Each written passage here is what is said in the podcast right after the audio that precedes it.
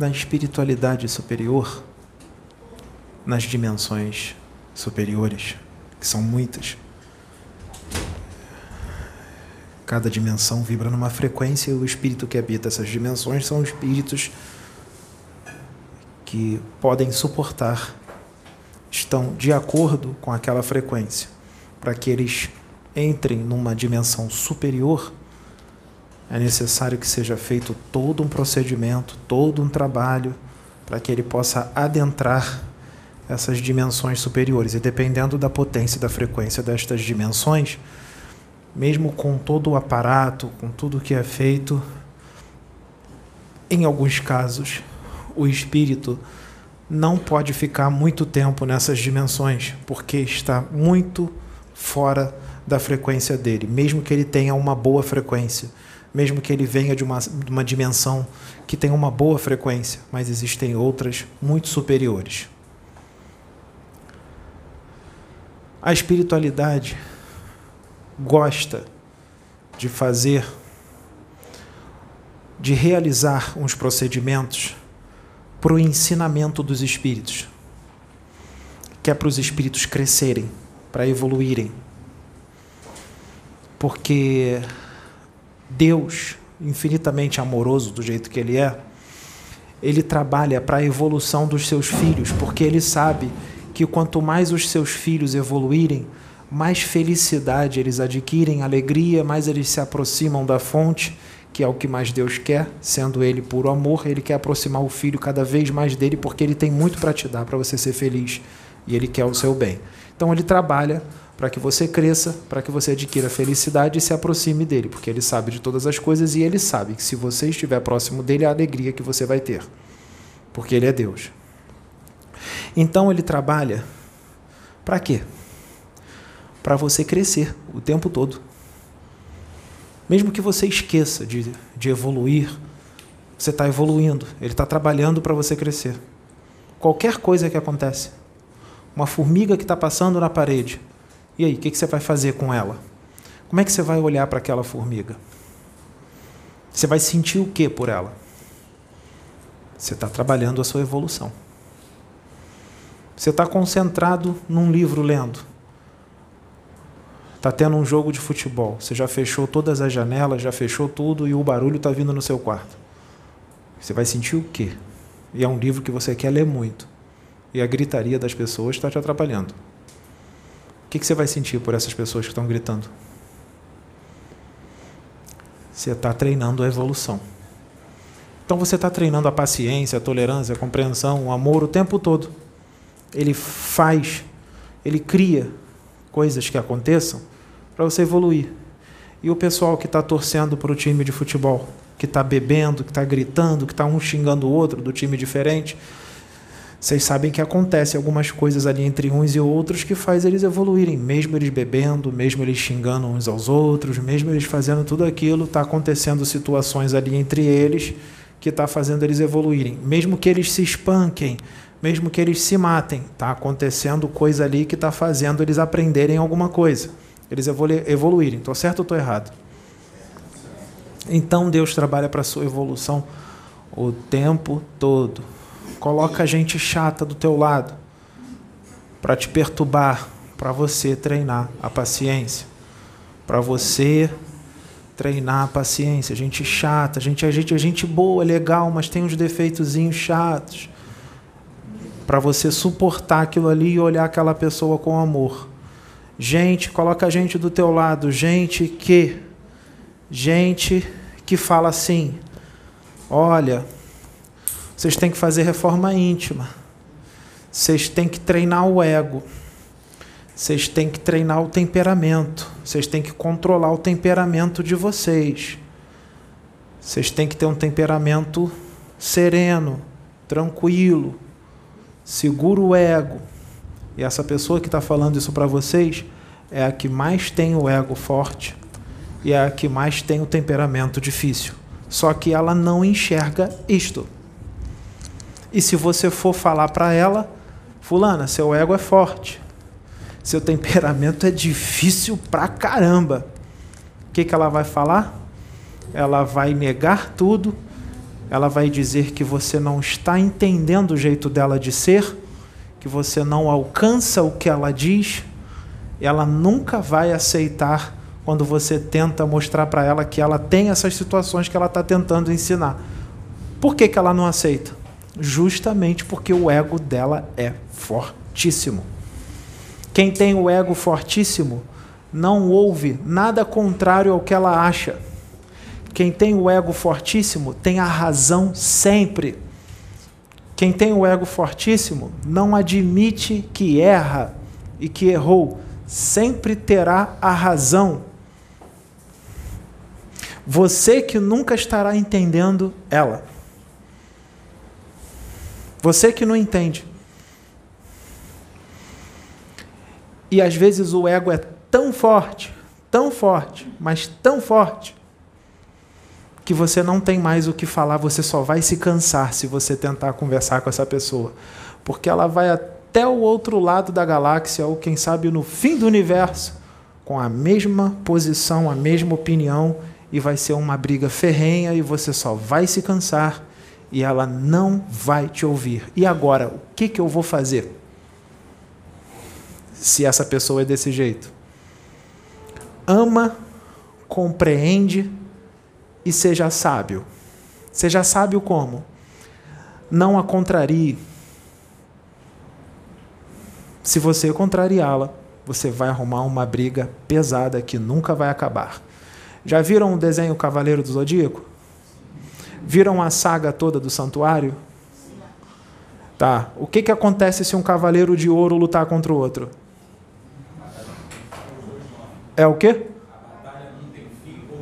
a batalha não tem fim ou os dois morrem. É a luta de um cavaleiro de ouro contra o outro. A batalha dos dez mil dias. É uma metáfora, é uma linguagem figurada, que quer dizer que a batalha nunca vai acabar ou os dois irão morrer. O que, que significa os dois irão morrer? O fim não vai ser legal, vai ser trágico.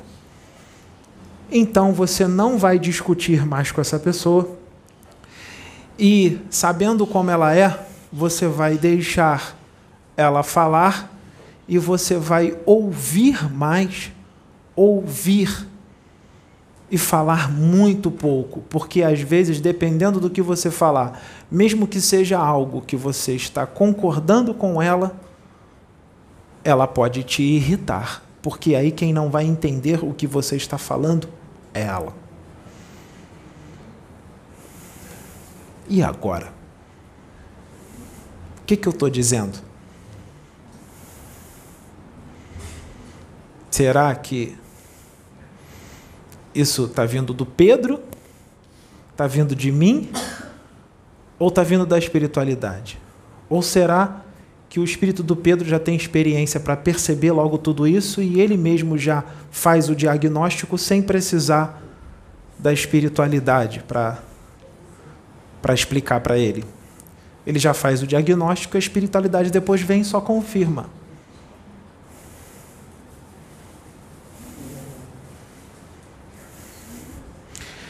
Mas essa pessoa que pode estar na sua família, na sua casa, no seu trabalho, que tem o ego fortíssimo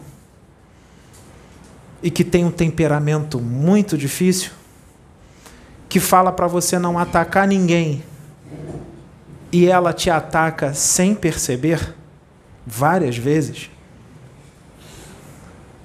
E você tem que fazer o que? Atacá-la de volta? Não. Ela não vai perceber que ela está te atacando. Ela vai te atacar. E você vai ficar calado e emanar amor para ela. Porque se você atacar de volta, você vai entrar na guerra infinita ou os dois vão se matar. Como já aconteceu em outras vidas. Até que se viesse uma amizade que já dura por muito tempo, mas como essa encarnação tem que se aproveitar para evoluir cada vez mais, não se vem só para instruir, se vem para evoluir também, a espiritualidade ativa umas coisas antigas e coloca para o dia de hoje para evoluir mais ainda.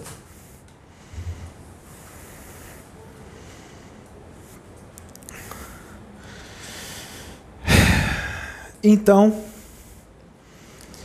quem já tem o amor crístico dentro de si, que existem níveis de amor crístico, adquirir a consciência crística. Não acabou, não. Adquiriu? Beleza. Agora você vai crescer em cima da consciência crística.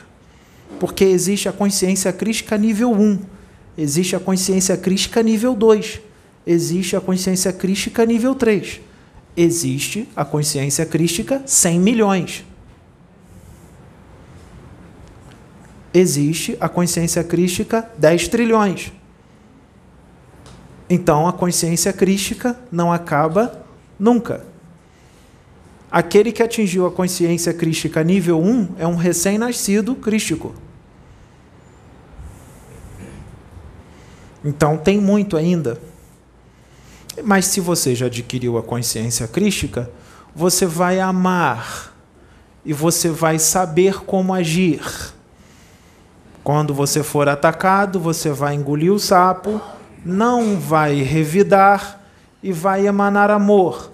Sabe que se discutir vai ter a guerra dos mil dias, ou os dois vão se matar.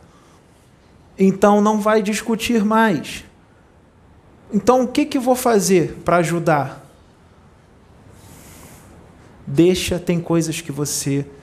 Você tem que ter atitude, tem que ter audácia e fazer as coisas, mas tem coisas que você tem que deixar na mão de Deus, tem coisas que a gente não vai conseguir fazer, infelizmente. Você vai ajudar de outra forma, ficando em silêncio o máximo que você puder.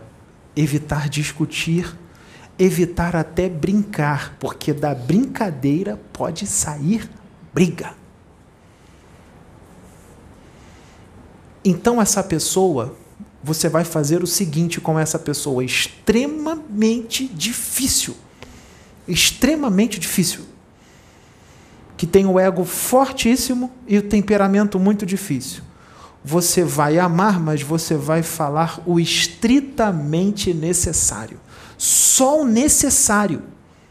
Porque pense bem, mesmo que você não a contrarie, mesmo que você faça tudo como manda o figurino, bater papo com essa pessoa é perigoso.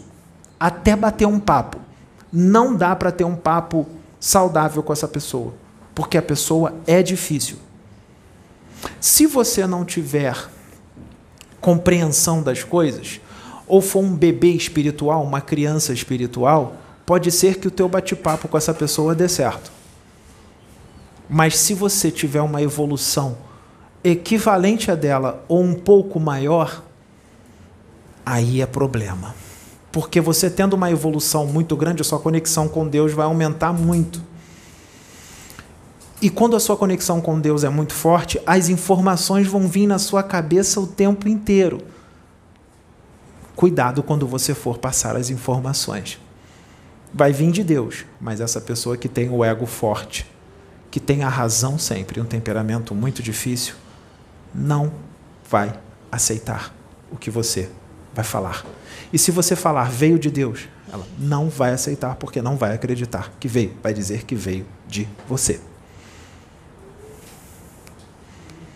Então, qual é a saída? É como eu disse. Você vai falar o estritamente necessário. E o estritamente necessário vai ser pensado mil vezes antes de falar. Porque até do estritamente necessário pode sair uma confusão. E aí, aquilo que tu está treinando, amor, paciência, compreensão e tolerância, pode dar uma atrapalhada nisso. Porque a paciência tem limite. Nós não somos Deus. Mesmo você atingindo uma consciência crística, não pense que você não vai perder a paciência, principalmente se você estiver no nível 1 ou no nível 2. Mesmo na consciência crística, você pode perder a paciência. Jesus, quando estava encarnado aqui, ele já tinha consciência crística. E os espíritos estavam encarnados aqui à época, não era muito atrasado, ele não estava muito além, infinitamente além daquela época haja paciência, não haja? Haja paciência. E ele perdeu a paciência algumas vezes. Ele perdeu, tá? Ele perdeu a paciência algumas vezes. Só que rapidamente ele se controlava por causa da evolução espiritual dele. Perde a paciência um pouquinho, mas já entra amor e tal, já vai acalmando, já vai ali ajustando, já vai rapidamente. Por que, que tem gente que demora muito mais, fica naquela impaciência constantemente? Porque não tem a evolução espiritual suficiente. Então tem que tomar cuidado. Mas essa pessoa que tem o temperamento muito forte e o ego fortíssimo, você sabia que pode ser uma pessoa muito evoluída espiritualmente? Que tem muito amor no coração? Sim. Uma pessoa evoluidíssima, estou falando aqui na Terra. Uma pessoa evoluidíssima, um espírito evoluidíssimo, mas tem um temperamento muito forte e um ego fortíssimo, mesmo sendo muito evoluído. Por que, que não controla? Porque não acha, acha que não tem. Acha que o temperamento está controlado, mesmo que seja de forma inconsciente. Fala o contrário do que sente e do que faz.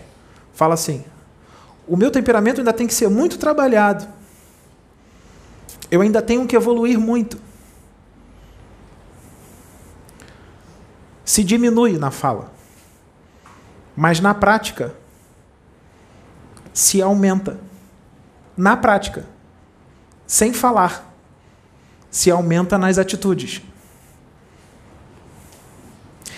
Se eleva nas atitudes. As atitudes são como se fosse assim: eu tenho o, o, temperamento totalmente equilibrado e o ego totalmente controlado. Mas fala outra coisa. É um tipo de hipocrisia, sem saber que tem essa hipocrisia é uma hipocrisia sem saber que tem hipocrisia. Só que esse temperamento e esse ego precisa ser controlado, porque é muito forte. Já tem uma evolução enorme, tem amor no coração, tem tudo. Serve a Deus, obedece tudo que Deus pede. Deus coloca uma responsabilidade grande nas mãos, mas não encarnou só para instruir os outros e ajudar os outros, encarnou para evoluir também, porque Deus não pede oportunidade. E outra coisa, as leis são iguais para todos. Então, mesmo encarnando para instruir, também vai ser instruído e vai evoluir. Ou vocês acham que Jesus encarnou só para instruir? Ele encarnou para evoluir também. Naquela encarnação como Jesus, ele evoluiu mais ainda. Quando ele desencarnou e voltou para o plano espiritual, ele voltou com muito mais luz. Porque ele evoluiu com tudo o que aconteceu, não vai evoluir? Tendo que treinar a paciência, tendo que amar a todos, tendo que se deixar matar para que muitos se salvassem. Evoluiu muito. Então, o que, que Deus vai fazer? Prestem atenção. O que é que Deus vai fazer para esse espírito muito evoluído, mas que tem um ego forte, um temperamento forte, que isso já vem sendo arrastado em várias vidas? Esse que tem a razão sempre, vocês é que nunca estão entendendo ele. Ele que está falando tudo, vocês não estão nunca alcançando. Vocês não alcançam. Se for contra ele, você não está me alcançando. Então, o que, que Deus faz? Sabe o que, que acontece? Sabe o que que Deus faz? Deus faz acontecer na vida dessa pessoa um monte de coisa. Ela não consegue ter uma vida tranquila. Sempre tem um problema. Sempre aparece um problema. E ela vai dizer assim: Nossa, hoje foi uma peleja, amanhã também é, depois da manhã também é. Nunca está tranquilo. Sempre tem um problema ela é magoada o tempo inteiro. Magoada o tempo todo, atacada o tempo todo. Por que, que Deus permite tudo isso? Que as coisas não dão certo, a mulher ou o marido vai lá e gasta o dinheiro dela todo, coloca em dívida, é atacada pelo próprio marido, ou pela própria mulher, ou pelo próprio filho, pela própria filha, dentro de casa, dorme com o inimigo todo dia. E a vida é um verdadeiro inferno, mesmo servindo muito a Deus, mesmo tendo muito amor no coração, mesmo tendo uma evolução grande, mas o ego está fortíssimo e não pode estar, porque Deus não tem ego forte. Um espírito evoluidíssimo não tem ego forte, de um jeito pernicioso, o ego inferior. Porque isso é ego inferior. Existe o ego forte que não é inferior, porque todo espírito evoluído tem ego forte, mas um ego controlado e quando você usa esse ego para o lado positivo, para o lado bom, e essa pessoa ainda não tem isso. Às vezes usa, mas muitas das vezes não. O ego ainda está inferior em muitas coisas. Então Deus faz ela ficar tomando pancada a vida inteira. Ser caluniada, difamada, injuriada a vida inteira. Por que, que Deus faz com que seja caluniado, difamado a vida toda? Só pancada, pancada, pancada, pancada, dentro de casa, fora de casa. Por quê? Para que isso? Alguém sabe dizer? Gente, para baixar esse ego, gente. Para baixar esse ego. Só que ainda não entendeu o porquê que acontece essas coisas todas. Enquanto não baixar o ego e o temperamento forte, o que, que vai acontecer na vida dessa pessoa? Ela vai continuar tomando pancada o tempo todo. Do nada vai quebrar alguma coisa na casa dela e a despesa vai ser de 3 mil reais. Do nada. Do nada. Do nada vai acontecer uma outra coisa, outra despesa na casa, 5 mil. Não tenho de onde tirar. Do nada. Do nada vai ser atacada pelo marido o tempo todo, o dia inteiro o marido perturbando, atacando. Às vezes é espírito que está intuindo o marido, mas Deus permite que o espírito entre, intua o marido e ataque a pessoa. Ou vice-versa. Para aquela pessoa ter um ensinamento. Porque o espírito está usando o marido por permissão de Deus. Por que, que Deus permitiu? Porque quando o espírito usar o marido, o marido, vai em cima daquela mulher, da mulher dele. E ela tem que treinar aquele ego, aquele temperamento. Então Deus permitiu que o espírito desencarnado, o Kiumba, incorporasse no marido com ele totalmente consciente. E ele não sabe que está incorporado, que na cabeça dele é ele que está pensando aquilo e sentindo, porque ele não tem discernimento nenhum. E ataca a mulher que tem um ego fortíssimo, um temperamento fortíssimo, o dia inteiro. O dia inteiro. E Deus permite. Para quê? Para aquela mulher mesmo tendo uma conexão grande com Deus, mesmo tendo muito amor no coração, que baixa o ego, baixa o temperamento. Enquanto não baixar, isso não vai parar de acontecer. Por isso que não para nunca. Por isso que não acaba nunca. Toda hora vem um problema, toda hora vem uma despesa, toda hora o marido ataca, toda hora sobrinho ataca e outros atacam porque tem que treinar isto. Mas quando essa pessoa morrer, ela vai para o inferno? Não, tem amor no coração, obedece a Deus, só faz o bem, vai para dimensões superiores, mesmo com temperamento difícil e com ego forte. Porque tudo é pesado numa balança. Tudo é pesado numa balança. Na hora de pesar na balança, todo o bem que foi feito é muito maior. Todo o amor que essa pessoa sente é muito maior. Toda obediência a Deus é muito grande. Então, o ego forte, o temperamento forte, vai baixando na frente de tudo aquilo que tem de bom. Só que o, o problema do ego e do temperamento ainda está ali. Então, quando ela desencarnar, ela vai para dimensões superiores. Vai ficar muito tempo lá? Vai. Vai ficar 500 anos, 600 anos, 800 anos, mil anos, mas depois vai ter que reencarnar. Para quê? Porque ainda não evoluiu no ego e no temperamento. Então, vai encarnar de novo até o ego e o temperamento ficar controlado. Vai ter que encarnar quantas vezes forem necessárias. Até o ego e o temperamento controlar, mesmo sendo uma ótima pessoa. Quando encarna, faz um serviço lindo, maravilhoso, porque já tem uma evolução imensa, tem amor gigantesco no coração, tem várias qualidades maravilhosas, é fraterna, mas o temperamento forte e o ego ainda está ali e não pode ter isto. Porque se você tiver o temperamento muito forte, sabe o que, que pode acontecer? Você pode fazer magia negra para as pessoas que estão indo contra você. Como? Com a mente. Porque você sendo muito evoluído, sua mente vai ser muito forte. Então, se você sentir muita raiva, cuidado. Quanto mais evoluído você for e sua mente for mais forte, temperamento forte faz sentir o quê? Faz sentir raiva, não faz? Se você sentir raiva de alguém, naquele momento ali, ai, senti raiva, mas já tirei. Mas você sentiu três minutos de raiva, já mandou a energia para ele. Três minutos de raiva. Ah, mas eu fiquei só três minutos e tirei. Os três minutos a energia já foi para aquela pessoa. Às vezes eu estou em casa, eu penso nele, só eu penso naquela pessoa e me dá raiva dela. Aí eu acho que é espírito trabalhando na minha mente, botando raiva no meu coração daquela pessoa. Por que, que eu comecei? Por que, que eu de repente comecei a sentir raiva daquela pessoa do nada? Nem sempre é espírito. Existe espírito que faz isso? Existe, mas nem sempre é. É a própria pessoa que está sentindo raiva. Por quê? Como é que é isso? É o ego dela. O ego dela está se manifestando ali. E, mas por que está sentindo raiva daquela pessoa lá? Tem vários motivos. Pode ser que aquela pessoa está sendo usada por Deus para você ouvir tudo aquilo que você precisa ouvir para mudar. Só que aquilo está tão forte em você há tantas encarnações que você inconscientemente você não quer mudar aquelas coisas. E aí quando aquela pessoa fala, só a voz dela já te irrita. Se ela começar a falar você às vezes até sai de perto e vai embora, porque você não aguenta nem ouvir a voz dela. Porque aquela pessoa foi um enviado de Deus para falar tudo o que você precisa ouvir. E aquela pessoa vai ser a única pessoa que vai te deixar com mais raiva. Por quê? Porque aquela pessoa é mais evoluída do que você.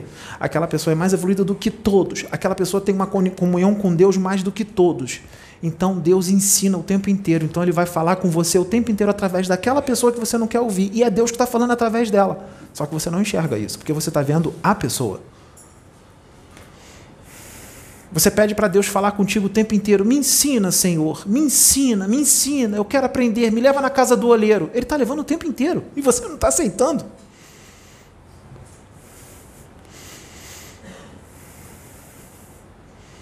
Porque você não quer ouvir Deus através daquela pessoa. Você quer ouvir através de outros. Só que, cara, o temperamento é tão forte, o ego é tão forte. Se o outro for usado e falar tudo aquilo que você precisa ouvir, você não vai aceitar também. Você vai dizer que essa pessoa não está te alcançando. Porque você tem a razão sempre. Então, essas pessoas que têm ego forte, temperamento forte, sabe o que pode acontecer com elas? Mesmo elas tendo amor no coração e sendo boas pessoas e tendo boas intenções e sendo fraternas, elas podem ser fascinadas. Porque quem é fascinado tem a razão sempre. Não acha nunca que está errado. Sempre está certo. Não baixa a cabeça nunca. E aí, sabe o que pode acontecer? planos podem ser mudados se você não mudar o temperamento e o ego, como já foram mudados. O planejamento era um e mudou para outro, porque o temperamento e o ego ainda não foi controlado. Então, para que não atrapalhe a obra de Deus, Deus separa. Coloca um aqui e o outro aqui, porque o trabalho espiritual que será feito é mais importante. E isso eu estou falando para todos. É dentro da sua casa. Ué, eu vou fazer um trabalho espiritual? Sim. Não é um trabalho espiritual no YouTube, num centro espírita numa igreja. Um trabalho espiritual na sua família. Porque você pode ter encarnado para ajudar aquela, aqueles espíritos que encarnaram, como seu pai, sua mãe, seu irmão, seus primos. Você está fazendo um trabalho espiritual. Você está ajudando todos ali a evoluir. É um trabalho espiritual. Você está dando aula na escola como professor. As criancinhas que você está dando aula é um monte de espírito que está ali. Tu tem uma responsabilidade imensa com ele, com eles. Você está fazendo um trabalho espiritual na escola, dando aula. Cuidado com o que você fala para os alunos, para as crianças, para os adolescentes. É um trabalho espiritual. Tudo é espiritual. Então vamos abrir a mente. Não é só centro espírita e igreja. É dentro de casa, é no trabalho, é na empresa, é na rua. É trabalho espiritual o tempo todo. Acabou a reunião aqui. Eu desço. Vem alguém falar comigo pessoa vem falar comigo, eu tenho que tomar um cuidado imenso que eu vou falar para ela. Porque tem gente que ouve piamente o que eu digo e segue o que eu digo. Se eu falar para ela fazer uma besteira e ela sair e fazer a besteira que eu, que eu dei o conselho, eu adquiro um karma. Então, nem tudo que eu vou falar vai agradar. Por que, que não vai agradar? Uns vai agradar muito. Por que, que outros não vai? Porque pode ser que essas pessoas tenham um ego, um temperamento muito forte, e quando você fala alguma coisa que ela precisa mudar, ela entra em fúria. Então o que eu falar não vai agradar a muitos. Mas tem que falar. Porque o cara lá quer ensinar para os filhos. E ele precisa de alguém que seja a voz dele. E ele tem que ensinar. Tem consequências. Tem muitas consequências. Existem muitas consequências quando você fala muitas coisas que tem gente que não vai gostar, mas não quer dizer que ela não gostou que o que você está falando está errado. Porque às vezes o que você falou mexeu no ego no temperamento que já está sendo arrastado por vidas e vidas e vidas. E aí tudo entrou em ebulição, ficou com raiva de você, que está sendo usado por Deus. Mas ela não acredita que você está sendo a voz de Deus. Por causa do ego e do temperamento. Quem tem o ego e o temperamento controlado, mesmo que esteja vivendo uma vida louca, mas tem comunhão com Deus. Então o que, que ele faz? O que, que ele faz? Alguém já leu as cartas de Cristo? Nas cartas de Cristo diz que Jesus, antes de despertar, ele levava uma vida normal. Ele ia para as festas, para as noitadas, ficava com um monte de mulher, bebia. Ele estava no esquecimento esquecimento total. Mas no livro diz quais eram as atitudes dele. Mesmo ele naquela vida louca, como é que ele era? Ele era amoroso, ele sentia a pena das pessoas que estavam sofrendo, ele abraçava todo mundo, era amigo, ele não era violento, não era agressivo, tinha um temperamento forte? Tinha, falava tudo que precisava ouvir, era espírito evoluído, fala mesmo. E ali, mesmo ele naquela vida louca e maluca, ele era quem? Quem era o espírito que estava ali dentro? Era o Cristo, era Jesus. Então ele mesmo naquela vida louca, ele não vai ter comunhão com Deus? Como não? Só porque está levando uma vida louca? Deus falava com ele o tempo inteiro sem ele perceber. Deus falava através da boca dele o tempo todo sem ele perceber. Ele achava que era ele. Era a fonte falando através dele o tempo todo, mesmo naquela vida louca, porque o espírito que estava ali era, já era quem era. Já era quem era. As mulheres que ele ficava, ele era carinhoso, ele consolava, as mulheres choravam com as coisas que ele falava. Falava, nossa, você é tão amorosinho, tão carinhoso, nunca vi um homem assim, ainda mais naquela época, né, que os homens eram todos embrutecidos. Até hoje tem isso? Ou não? Tá fácil achar um homem carinhoso? Um homem afável? Paciente? Que traz teu café na cama, faz carinho no seu rosto? Tá fácil isso? Tá fácil? Às vezes eu ia para uma noitada ficava com uma garota que eu nunca vi na vida. A garota dormia comigo. No dia seguinte eu vinha com café da manhã para ela na cama, fazendo dando beijinho, passando a mão no rosto, e ela ficava com o olho arregalado desse tamanho assim, ó. Pô, o cara ficou comigo na noitada, passou uma noite comigo e tá me dando café na cama? O que, que é isso? Nunca vi isso. Jesus fazia isso. Porque já estava nele ali o amor. Mesmo na noitada, na zoeira, pegando todo mundo, ele fazia as mulheres chorar ali no quarto, batendo um papo e sendo carinhoso com elas. É só ele que faz isso? Ou tem outros que podem fazer isso também? Tem. Só tem Jesus evoluído no universo? A história pode se repetir dois mil anos depois através de outro? Pode. Ou pode acontecer com vários durante dois mil anos? Pode. E antes de dois mil anos? Pode. Porque vem outros, não vem só Jesus. Porque a evolução já está ali. Já está ali. Ele encarnou, ele está no esquecimento. Ele não precisou de um despertar? Olha que até ele precisou de um despertar. Porque quando encarna nesse corpo denso, esquece tudo. Mesmo sendo evoluidíssimo. Mas a evolução está ali. Tanto é que ele tem várias atitudes de um espírito evoluído, que as pessoas não compreendem. E aí ele é visto como o quê? A ovelha negra da família. A mãe dele falava: Você, vou falar do meu jeito, você é o irmão de todos os seus irmãos, você é o mais desgarrado, você é a ovelha negra daqui.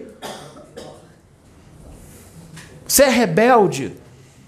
Ele era visto como rebelde. Chegou em casa todo sujo, com cabelo grande, todo sujo, todo magro, e a mãe foi cuidar dele. Ele era visto como rebelde. A mãe não compreendeu. E olha que ela era de Sírios, reencarnada para ajudar ele. Ela era de Sírios, evoluidíssima. Só que ela estava encarnada também no esquecimento.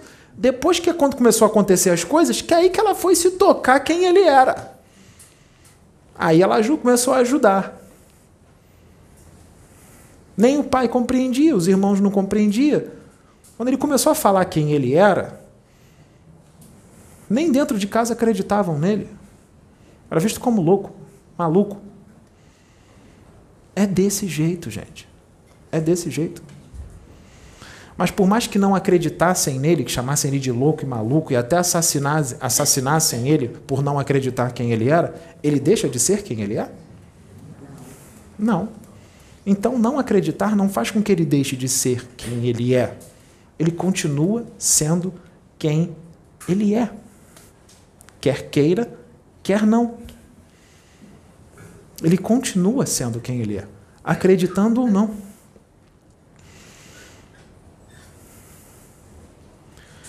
Então, ele vai falar coisas que vai, muitos vão se maravilhar e muitos vão se incomodar.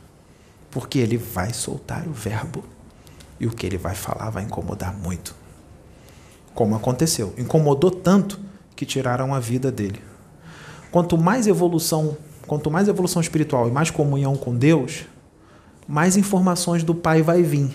E as informações do pai vai vir, vai ser o quê? Vai ser só isso aqui? Meu filhinho, eu te amo, você é maravilhoso, continua assim. Aqui na terra, continua assim? Aqui na terra? Não. O pai quer ensinar. Então ele vai falar assim: meu filho, eu te amo, eu te amo muito, mas também ele vai falar umas coisas que vai te incomodar, para você mudar. E você vai aceitar? Você está aberto a ouvir? Você está aberto a aceitar o que Deus fala? Porque você não vai ouvir uma voz no, no, no, no invisível. Ele vai falar através de alguém, porque todos têm a centelha, mas tem aqueles que estão mais conectados com ele, então a centelha está mais forte ali. Então, o que ele falar, através desse que tem a centelha mais forte, é mais eficiente. É um canal mais aberto, é um copo limpo. Imagine um copo cheio de poeira. Muita poeira no copo. Se o sol bater nesse copo, lá dentro do copo, fica claro? Fica claro dentro do copo? Ele está cheio de poeira, o sol bate nele. Os raios transfixam? Não, né? E se o copo estiver limpo? Os raios entram?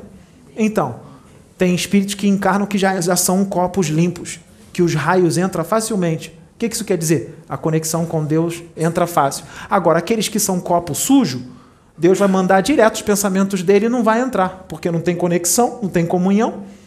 Então Deus não vai usar esses. Deus vai usar aqueles que já são copos limpos. Já passa direto, vem, fala e buf. Só que pode ser que um copo limpo não seja aceito por você. Talvez você só aceite o copo sujo, porque o copo sujo é famoso, porque o copo sujo tem poder, porque o copo sujo fala manso, porque o copo sujo tem livros e livros e livros decorados na cabeça, fala bem, o copo sujo. O copo limpo pode ser analfabeto, copo limpo pode ser pobre, desdentado, mas é um copo limpo. Por que, que você está dando ouvido então para o copo sujo? Porque você só vê o exterior. Dá ouvido para o copo limpo. João Batista estava onde? João Batista estava no, no palácio? Ou ele estava no meio do povo, vivendo pobre, todo sujo? Estava no meio do povo. Ouviam João Batista? Queremos Elias. Cadê o Elias? Queremos o Elias. Jesus disse: Elias já voltou e vocês não o identificaram. Elias está aí, ó. Olha aí João Batista aí. O que, que ele está querendo dizer? Que Elias era quem? Reencarnação de João Batista era a reencarnação de Elias. Mas entenderam o que ele disse? E se for falado hoje? A mesma coisa. Muitos vão entender e os outros vai ser o não. Eu não aceito. Não aceito. Mas ele deixa de ser a reencarnação de Elias só porque você disse eu não aceito? Ou porque as interpretações da sua religião são contrárias a isso? Não, religião é coisa primitiva. Religião é coisa de planeta primitivo e gente atrasada. Esquece religião e dogmas pétreos. Esquece isso. A mente tem que estar aberta para sempre o novo que vem do universo. Senão você não evolui. Você atravanca o avanço e a evolução. se você não aceita nada do que é novo. O novo não é para desfazer o antigo, é para incrementar o que já veio, foi trazido, ou para expandir o que já foi trazido. Porque Allan Kardec podia trazer só aqueles cinco livros? Não, ele podia trazer mais coisas, não deu tempo. Ele desencarnou. Mas ele falou: no futuro virão outros que vão trazer mais coisas.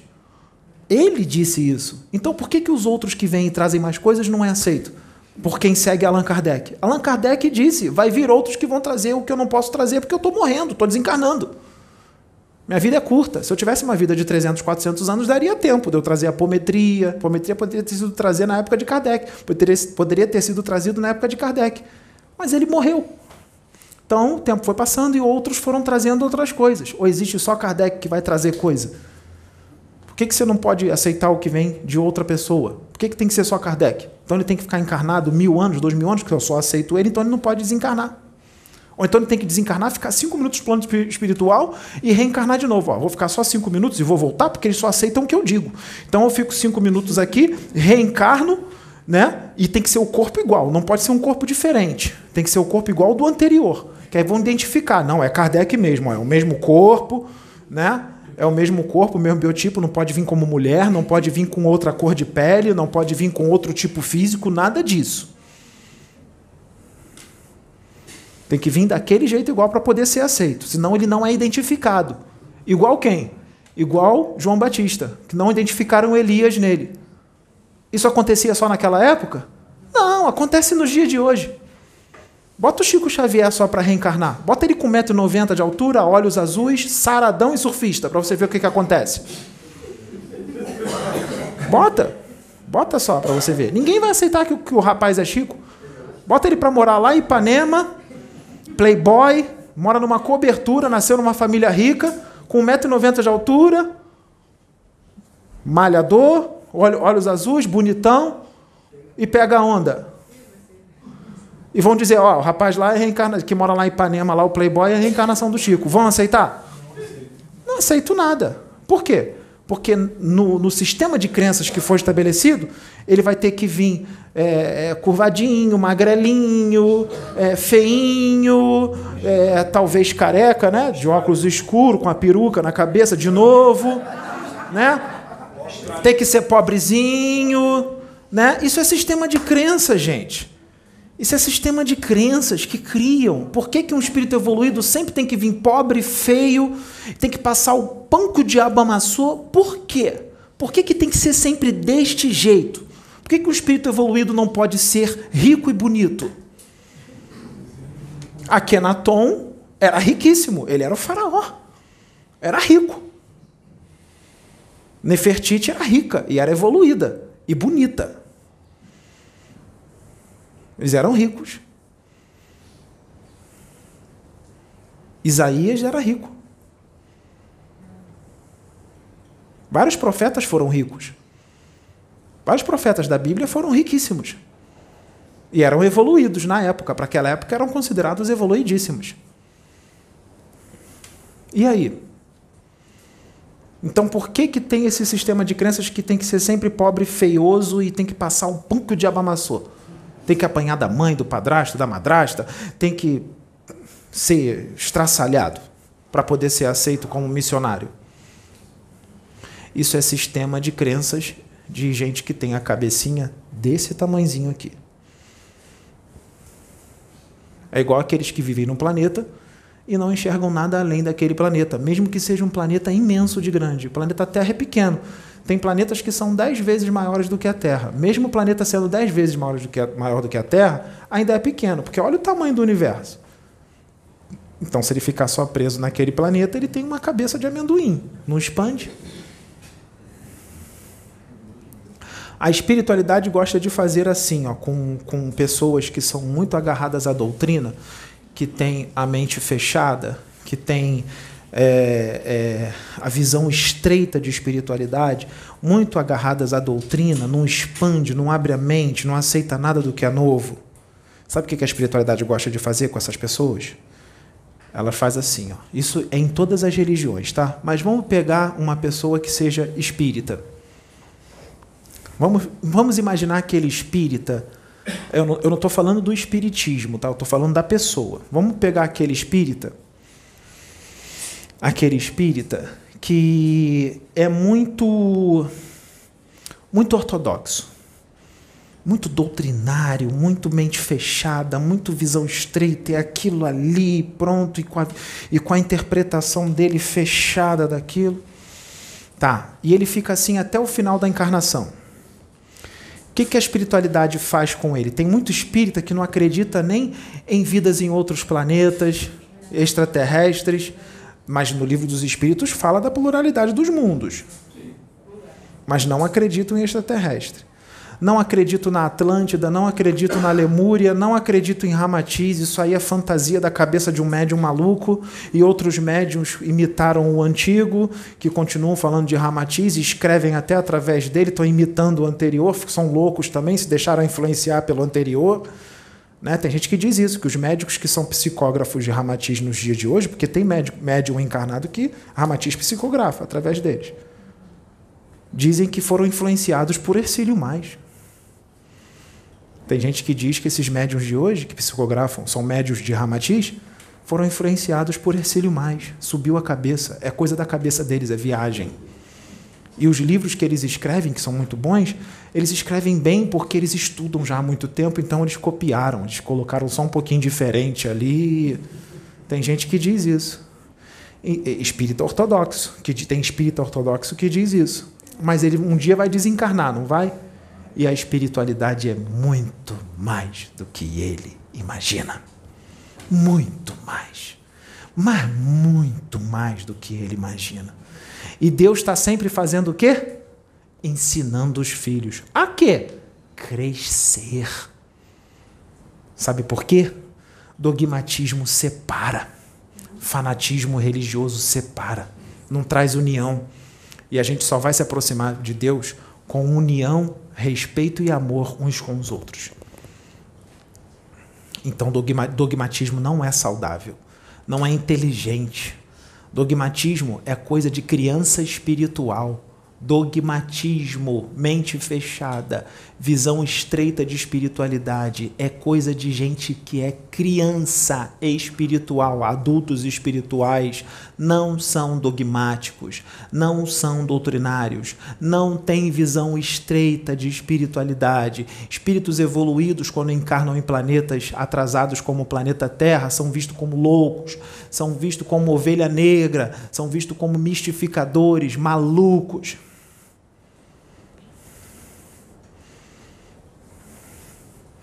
Porque estão muito além da evolução daquela humanidade. A diferença de um espírito comum aqui da Terra para um avatar é imensa, é estrondosa, é muito distante. Muito distante. Por isso que avatares já são líderes espirituais natos, desde criancinha, sem saber que é. Já são líderes, de líderes espirituais desde crianças, porque é o espírito que está ali dentro. Não, é, não importa a família que ele encarnou, que é só bandido, só marginal na família, só gente endividada, só gente ruim que ele encarnou ali. Colocaram ele numa família bem ruim, tanto por parte de pai como por parte de mãe, porque ele é um avatar. E às vezes aquela família ali, tanto por parte de pai como por parte de mãe, já são inimigos do passado há muitas encarnações e não tem jeito. Então ele vai ser o cara que vai fazer com que todo mundo se ame, vai, ter, vai fazer de tudo para fazer com que todo mundo se ame. Mas dependendo da evolução do avatar, ele não vai ficar só na família, vai chegar um momento na vida dele em que ele vai falar para o mundo. Ele vai falar para as famílias do mundo inteiro. Porque não dá, só a família dele é pouco. Ele tem que falar para as famílias do mundo inteiro. Vamos voltar lá, no espírito ortodoxo que desencarnou. Não mudou. Tentaram de tudo para falar com ele. Até vídeo no YouTube gravaram, né? Aproveitando a, a, a, a, tecnologia da época, né? Olha aí, ó. Um, um veículo desse, nossa senhora, não aproveita a oportunidade, não enxergou, então ele desencarna, o espírito ortodoxo desencarna. Aí Deus que sempre quer ensinar, que às vezes não é uma pessoa ruim, às vezes nem vai para o umbral, então fica pouco tempo no umbral, às vezes não é ruim, tudo é colocado na balança, né? Então pega ele. Primeira coisa que faz, principalmente quando tem alergia a ramatiz, eles fazem assim, ó. pega o espírito ortodoxo, ou, mas primeiro vem os espíritos que ele aceita, né? Se ele aceita Kardec, vem o espírito, até se nem é Kardec, mas transfigura na imagem de Kardec. O espírito da luz também faz isso, mas é para o bem. Ou então vem como Bezerra, vem como André Luiz, né? ou então vem como um benfeitor da colônia Nosso Lar, que a colônia Nosso Lar eu aceito, ou qualquer outra colônia.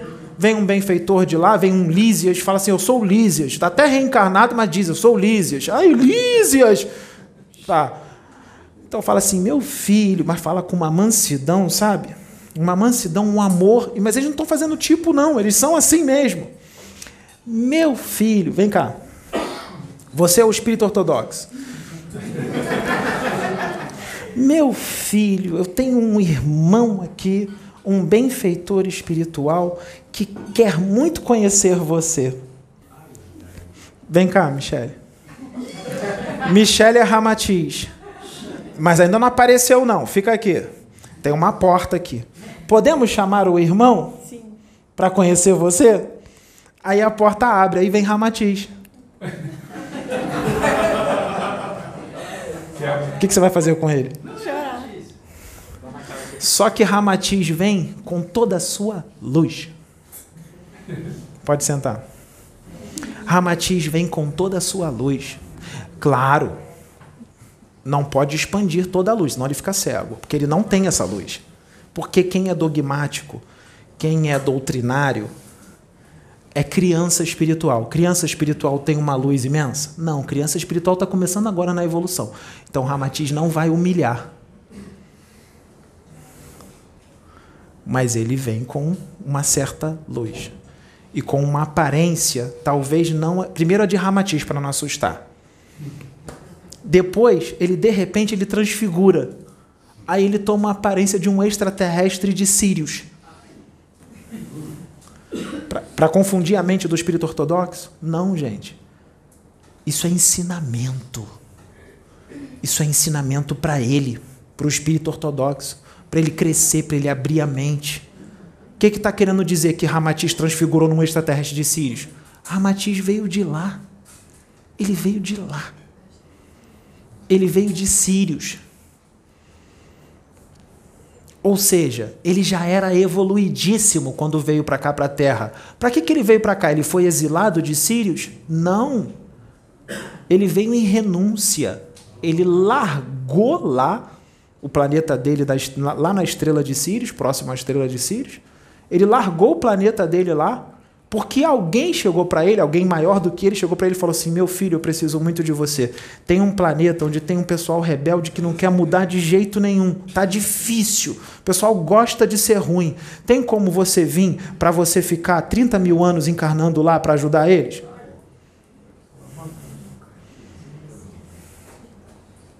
É, é desse jeito. É desse jeito. É desse jeito. Tem como você vir para ficar 20, 30 mil anos encarnando lá para ajudar eles? É, porque uma encarnação não vai ser o suficiente. Vai ter que vir várias, porque eles são teimosos. Tem que ficar toda hora batendo na mesma tecla. Ou seja, isso tem que ser através de várias reencarnações. Porque eles não mudam em uma encarnação só. Já passou dois mil anos e continuam do jeito que está. Ramatiz continua aqui. Só está desencarnado. Mas continua aqui. Ainda não voltou para Sirius. Mas ele pode ir lá? Pode, ele tem liberdade no universo, ele vai lá, visita, abraça todo mundo, depois volta para cá e continua o trabalho. Ele tem liberdade no universo, ele não fica preso à Terra. É um espírito já muito evoluído. Ele pode ir não só para Sirius, como para outros planetas. Muito evoluído, tem liberdade. Quanto mais evolução, mais bem feito, mais ele tem liberdade. Aí, aí Ramatiz vai e transfigura no extraterrestre. Para quê? Para sacrificar a consciência do espírito ortodoxo? Não, às vezes essa consciência que ele está já vem sendo arrastada há muitos séculos e milênios. Já foi Idade Média, já foi Inquisição, já foi tudo, já fez um monte de besteira, já queimou gente achando que era bruxo e, na época da Inquisição, já vem fazendo essa besteira há muito tempo.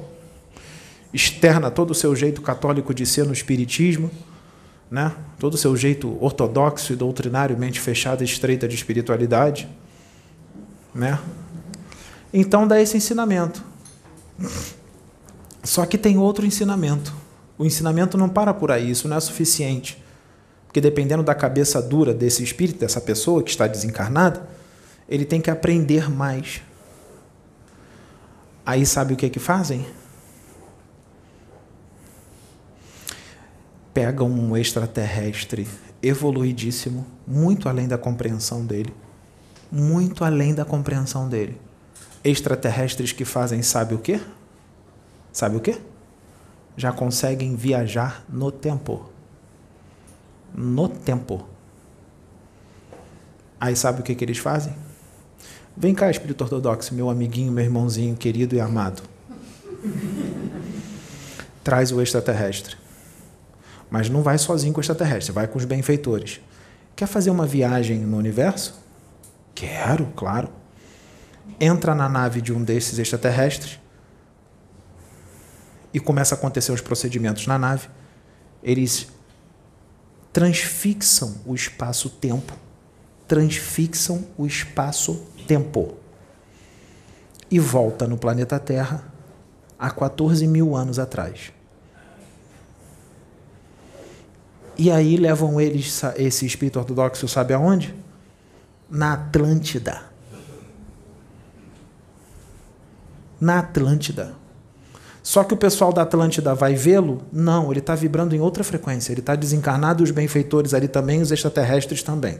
E a nave também é etérica. Ninguém da Atlântida vai enxergar, mesmo eles tendo os dons que eles tinham. O pessoal sabe como se camuflar, tá? Eles sabem como se camuflar. Tá? Não é permitido ver tudo, mesmo com uma mediunidade afloradíssima e uma paranormalidade. Eles sabem como se camuflar. E aí levam ele para fazer um passeio na Atlântida, em tempo real. Tá bom para vocês?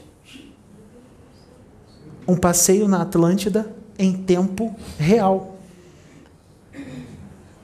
E aí ele vai dizer: que lugar é este? Os benfeitores vão dizer: é a Atlântida, 14, 15 mil anos atrás. Aí ele: mas Atlântida não existe. Não existe? Você está na Atlântida. Vocês estão me enganando? Não. Você está na Atlântida, nós viajamos no tempo. Mas isso não existe, eu não acredito em viagem no tempo. Difícil, hein? O cara tá vendo e eu não aceito. E estou vendo. Como é que fica? Como é que fica? Isso é feito com um só? Isso é feito com muitos. É feito com muitos.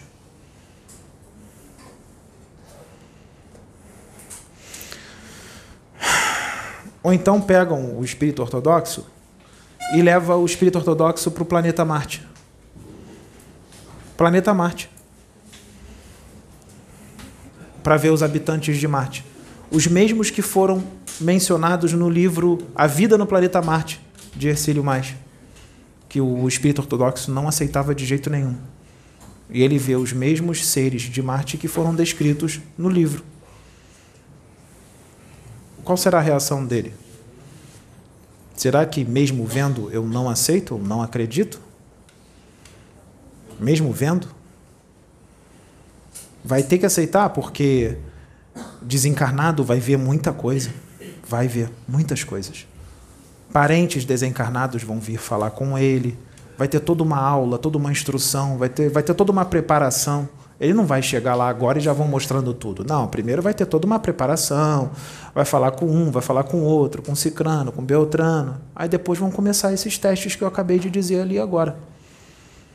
Para que isso? Para sacrificar a consciência dele? Não, para ele crescer. Até porque se ele é espírita, ele já sabe da pluralidade dos mundos, ele já sabe, ele já acredita em reencarnação, sabe que existem outros planetas com vida inteligente, mesmo não aceitando, mas no fundo, no fundo sabe que tem, sabe que existe mediunidade, sabe que existe tudo isso. Então, teoricamente, ele está, mesmo com a mente fechada, ele está um pouquinho mais aberto, né?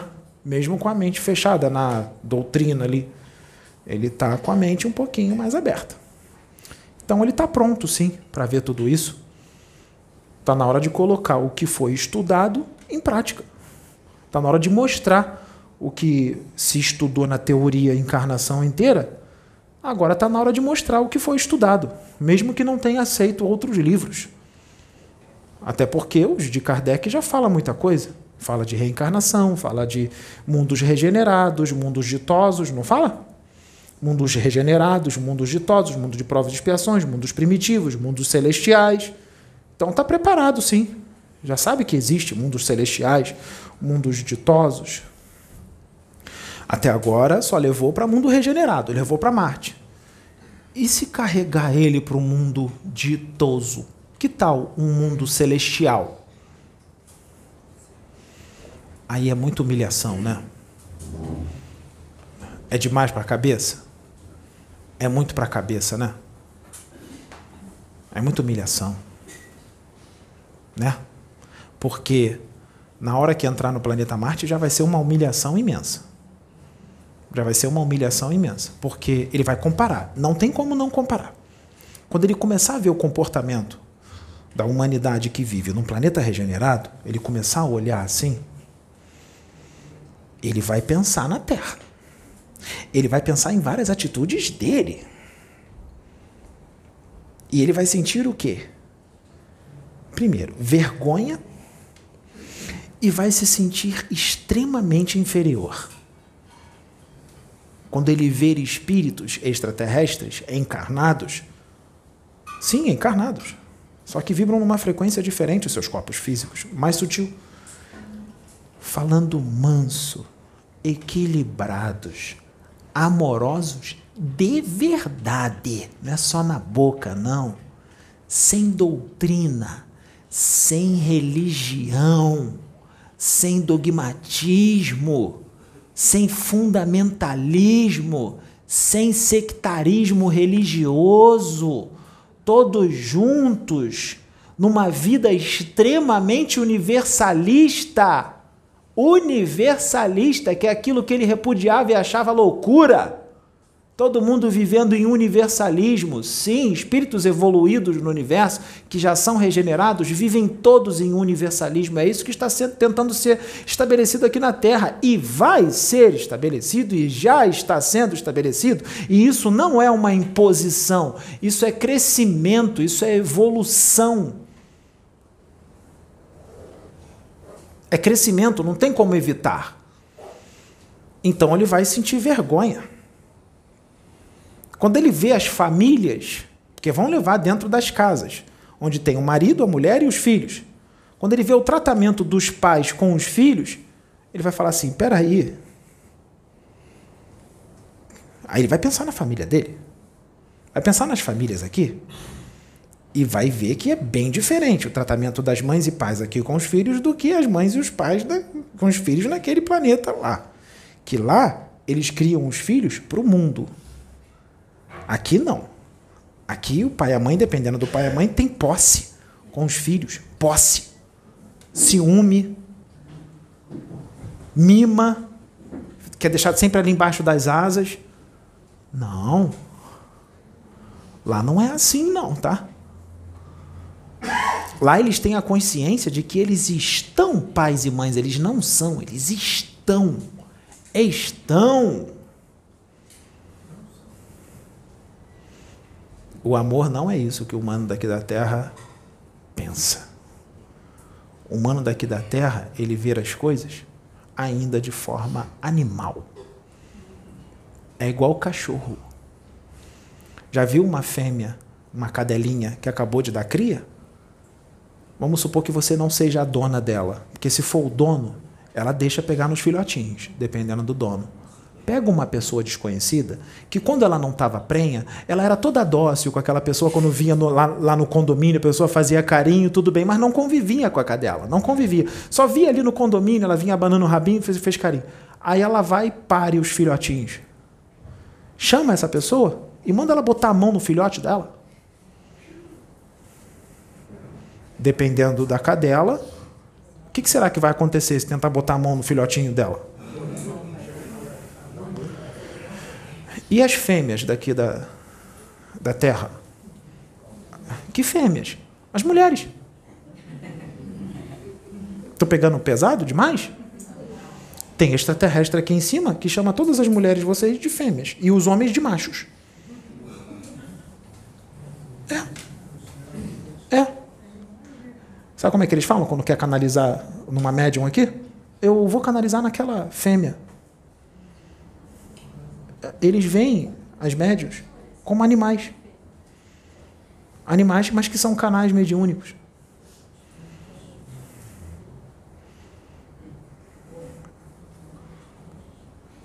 Estou falando. É muito para a cabeça? Ah, eu estou sendo preconceituoso. Eu estou sendo maluco. Estou sendo louco. Não tem preconceito nenhum. Não existe preconceito. Alguém aqui já viajou pelo universo e visitou mundos regenerados, ditosos ou celestiais? Viaja lá. Mas não entra no ditoso e no celestial, não. Entra no, entra no totalmente regenerado, para o impacto ser menor, que já vai ser grande. Que já vai ser grande. Aí vai ver que o comportamento é diferente. São níveis evolutivos. Vamos pular o ditoso e vamos entrar no celestial. Aí tu vai se deparar com um arcanjo, com um querubim, você está pronto para se deparar frente a frente com um querubim ou um arcanjo? Eles não vão se mostrar para você como uma bola de luz, não, porque eles são luz pura. Eles vão plasmar uma forma humana para que vocês possam identificá-los melhor. Só que a forma humana que ele vai plasmar vai te humilhar.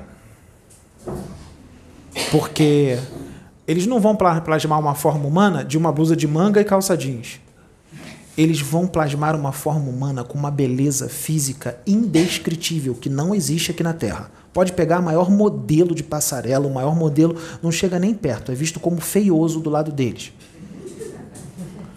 Ele vai plasmar uma forma humana perfeita, lindíssima. Com uma vestimenta toda de pedras preciosas de todo tipo, um cabelo perfeitíssimo, dois olhos e nariz, boca, corpo perfeitíssimo, que nem descrevem o Lúcifer na Bíblia. Alguém já leu a descrição de Lúcifer na Bíblia?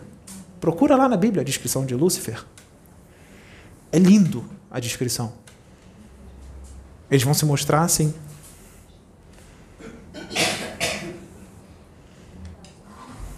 E com muita luz em volta. Claro, não em todo o seu inteiro esplendor para não cegar, mas com luz. Estão preparados para ver um espírito desse? Ou se ver um espírito desse, vai se jogar no chão e beijar os pés dele? Como uma criança espiritual.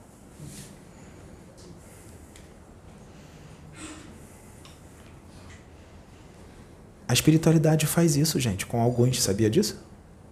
Não é com todos, não, tá? Não é com todos. Mas a espiritualidade faz isso com alguns. Que é para crescer, é para abrir a mente. Porque enquanto está nisso aqui, ó, que não é a natureza do espírito, isso aqui, o nosso corpo, aqui, ó, esse corpo físico aqui, ele é feito da mesma matéria bruta da parede. Isso aqui não é a realidade do espírito. O espírito é assim? Duro desse jeito aqui? compacto, denso. Por que que fazem? Por que, que o espírito entra nesse corpo aqui na mesma densidade disso aqui? Para poder viver aqui na terceira dimensão. Mas essa não é a realidade do espírito. Isso é sofrimento para o espírito, claro. Para uns é uma maravilha, né? Porque tem gente que vibra numa frequência mais baixa do que a dos corpos físicos densos. Então, para cá está em alta frequência. Mas para outros, não. Para outros, isso aqui não é, não. Não é.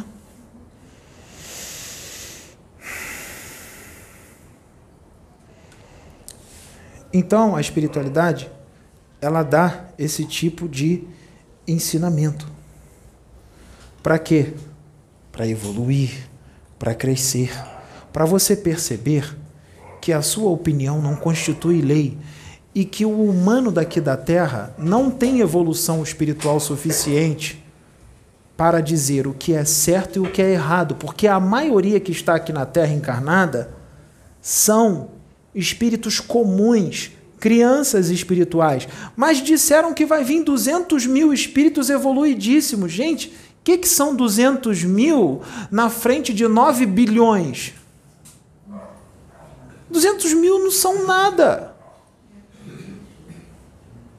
Olha a diferença. 200 mil não são 200 milhões, e 200 milhões ainda seria pouco, porque tem 9 bi. São 200 mil. Não tem nem um milhão que veio. 200 mil.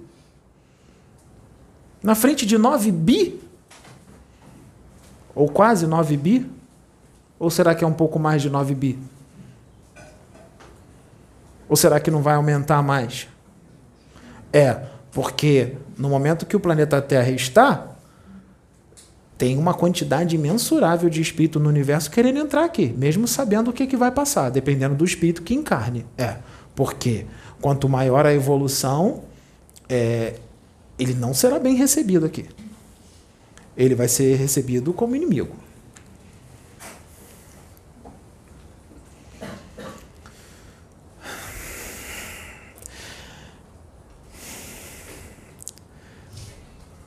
O Pedro fez um passeio de motocicleta ontem com uma das médiums da casa. Elas gostam de andar de moto com ele. E ele fez um bate-volta do Rio de Janeiro a Tiradentes, Minas Gerais. Foram 345 quilômetros ao todo. 345. Que, que acontece? Como é que eu vou dizer para que. É, não vão compreender mesmo, eu vou dizer assim mesmo. É, vão, pega, pega do jeito pega, como elogio, elogio pega tudo. Não, não, não, estamos nem. Não estamos nem aí, vamos lá. O que, que acontece se o, o Pedro gosta muito de andar de moto, não gosta? Então ele está fazendo um negócio que ele gosta muito. Então o que, que ele vai sentir? muita alegria. E se ele sentir muita alegria, o que, que acontece? O campo áurico expande. Isso acontece com todos vocês. Mas tem gente que vai expandir o campo áurico um metro. Tem gente que vai expandir 100 metros. Quem expande o campo áureo com um metro não é só a expansão. Qual é o conteúdo da energia? Qual é a qualidade? A qualidade da energia. E se aquele que expande o campo áureo com 100 metros, além de ser muito expansivo, a qualidade da energia é muito boa? Tá. Então vamos trocar o Pedro por Jesus, porque não pode falar do Pedro, vamos falar de Jesus Cristo encarnado. Jesus Cristo gosta de andar de moto. Leva um dos apóstolos na garupa, leva Maria Madalena na garupa. Jesus Cristo adora andar de moto, ele é louco. Ele está encarnado hoje. Vamos dar um exemplo só, uma, um exemplo fictício. Leva Jesus para andar de moto. Não pode falar do Pedro, vamos mudar. Você é Maria Madalena encarnada, ele é Jesus. Você adora andar de moto, você é louco para andar de moto. Leva Maria Madalena nas costas, atrás. Você, quando começa a andar, você sente uma alegria imensa. Só que não é só a alegria de estar andando de moto.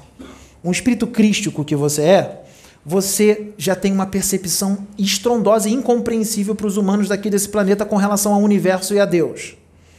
Então você não está só andando de moto e feliz porque está andando de moto. Tem isso e tem mais o quê? Você virá um com o vento, com a terra, com todos os animais, os grilos, as formigas que estão no mato, as árvores, o céu e todo o planeta. Exatamente.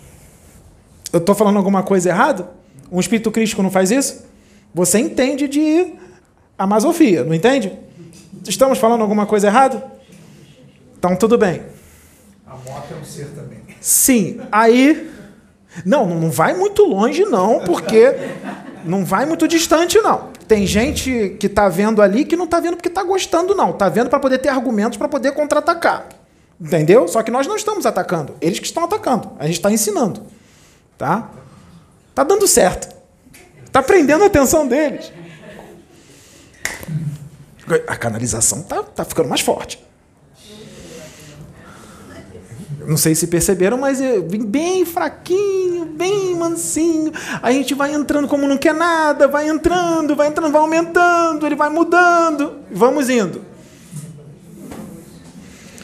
Tá, você está andando de moto com a Maria Madalena reencarnada, mas não pode, né? Você teria que reencarnar com uma barba grande, um cabelo grande com a aparência que eles descrevem nos livros. E com a roupa também, o capuz, né? A, aquela roupa comprida, a sandália entrelaçada até aqui, né? Tudo isso. Você é a mesma coisa, né? E tal, para poder entender que é você, porque você não pode encarnar assim branquinho, com cabelo branco, não, tem que ser igual ele, para poder ser aceito. Tá. Tem que copiar o mesmo, mesmo corpo. Aqui na Terra é um planeta muito evoluído, né? evoluidíssimo. Não tem espírito nenhum perdido aí pela crosta, cheio de vícios, agarrado à matéria. Tem? Tem quiumba? Tem espíritos aí que desencarnaram e nem sabe que está desencarnado? Tem isso aqui? Que nem sabe que está desencarnado? Tem uns que só o, o, o vai dormir para o pro, pro, pro grande juízo final, então já desencarna dormindo. Tem esses também, desencarnou dormindo. Tem uns que teve acidente na estrada, tem direto, né? Já fica agarrado no corpo. Tem ali na estrada, tem algum vampiro que fica tentando provocar acidente na estrada, traca uma bola de criações mentais no, nos carros para está dirigindo se desnortear, bater com o carro, morrer, e eles pegaram ectoplasma. Isso existe na estrada? Alguém morre na estrada ali, acabou de desencarnar, tá cheio de ectoplasma, cheio de duplo etérico ali lotado. Aí vem uma mutueira de espíritos e começa a comer o ectoplasma. Sim, isso existe na estrada? Aqui? Mas aqui é evoluidíssimo, aqui é regenerado. Aqui não tem vampiro. Não tem nada disso nas estradas? Tem pinguço nos bares, aqueles bares beira de estrada? Então, tem, tem espíritos colados neles bebendo junto com eles? Tem? Na estrada? Tem tudo isso. Então tu pega a tua moto e vai andar na estrada daquilo que tu adora. E fica feliz. Campo Áurico. Campo Áurico, felicidade, conexão com tudo e com todo. O que, que vem junto? O que, que vem junto de tudo isso? Amor. Ser inteligentíssimo. Muito obrigado por você ser assim. Você também, você também falou. Amor. Hum, aí veio a palavra-chave. A mais forte do universo. Dependendo da evolução do espírito e do campo áurico dele, o que, que vai acontecer quando a aura dele expandir? E todo esse sentimento entrar em ebulição na estrada. Não estou falando do Pedro, não, estou falando de você. Eu vi um só, eu já sou um só. Estou falando de você, Cristo reencarnado, Jesus. Só existe Jesus, né, de Cristo não, no universo. Sim. Não, não, não. Eu tô. Peraí, entra na minha. Estamos fazendo aqui um. Entra na minha. Você é inteligente. Acabei de te elogiar, hein? Só existe Jesus Cristo no universo? Um Cristo, Jesus? Só existe Ele? Existem outros Cristo, Cristos menores e outros maiores. Jesus, vamos supor assim, a aura dele expande 100 mil quilômetros, mas existem outros Cristos que a aura expande mil quilômetros. Já tá bom, né? Mil quilômetros é bastante coisa. Né? Toda essa espiritada que eu disse que não tem na estrada, porque aqui é regenerado já evoluidíssimo. Vamos supor que tenha pinguço, vampiro. É, porque aqui não tem nada disso. Todo mundo aqui é evoluído. Você é o Cristo na moto. A aura expandiu 345 quilômetros. Você, quando encarna Jesus Cristo, você encarna sozinho ou acompanhado de uma multidão de auxiliares? Desencarnados. Não estou falando dos encarnados, desencarnados. Então, onde você vai, quem é que vai atrás?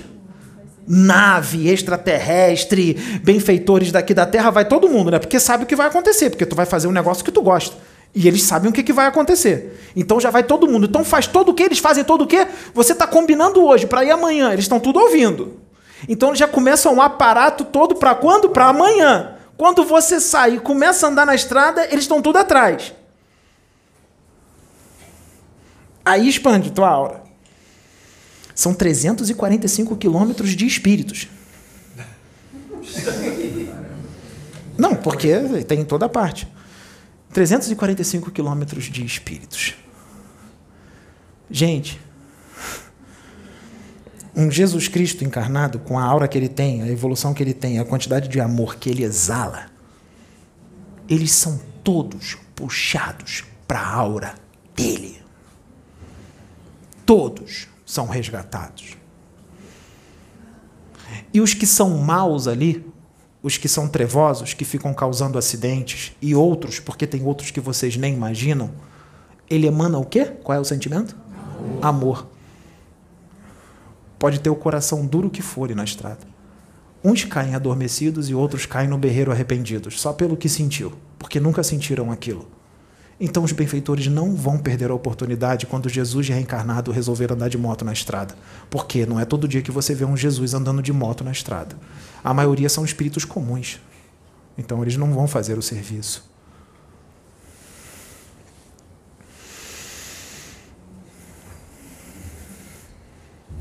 Como é que o Pedro estava ontem de noite depois que ele voltou da viagem? Não. As coisas que estava sentindo.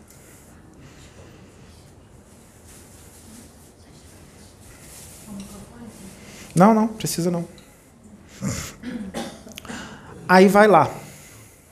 Aí volta. Só que eles foram em ritmo tranquilo. Para, bebe um negocinho, descansa, estica as pernas, sem pressa. Eles levaram, eles vão com a viseira fumê, por causa do sol. Quando começa a escurecer, eles param no posto, troca a viseira fumê pela cristal, que é a transparente porque além de ser contra a lei, você andar com a viseira fumê à noite, você não vai enxergar nada, vai ficar perigoso. Então troca a viseira. Aí eles voltaram. Quando saiu de lá, quando saiu de lá, quase quatro horas da tarde, o Pedro falou assim para ela: Olha, nós vamos pegar um pedaço agora de dia. Eu vou pilotar daqui de Tiradentes até Juiz de Fora direto porque eu estou calculando aqui que a gente vai chegar lá umas 5 e 20, 5 e meia, ainda está claro. Quando a gente chega lá em Juiz de Fora, a gente para no posto, estica as pernas, dá uma lubrificada na corrente, come alguma coisa, troca as viseiras para transparente, e aí a gente completa o tanque da moto e sai de Juiz de Fora para o Rio de Janeiro. Devagar, tranquilo, porque já vai estar tá tudo de noite. A estrada não tem iluminação, é toda escura, mas o farol alto da moto é muito bom, a moto do ano e tudo mais, né? Toda. Então fica tranquila que já pilotei à noite várias vezes, é tranquilo, é até melhor, porque a estrada está mais vazia, é até melhor. Fica tranquilo, já estou acostumado.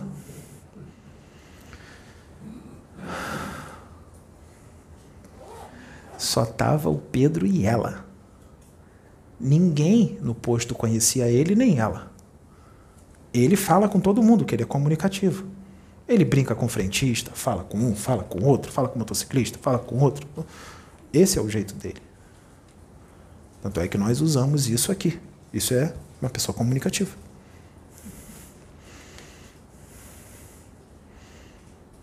Depois eu vou precisar de você. Sim. Fica aí.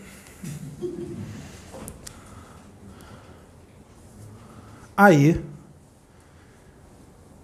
ela viu o breu da estrada do posto de gasolina. E aí ela não falou nada, mas ela se borrou.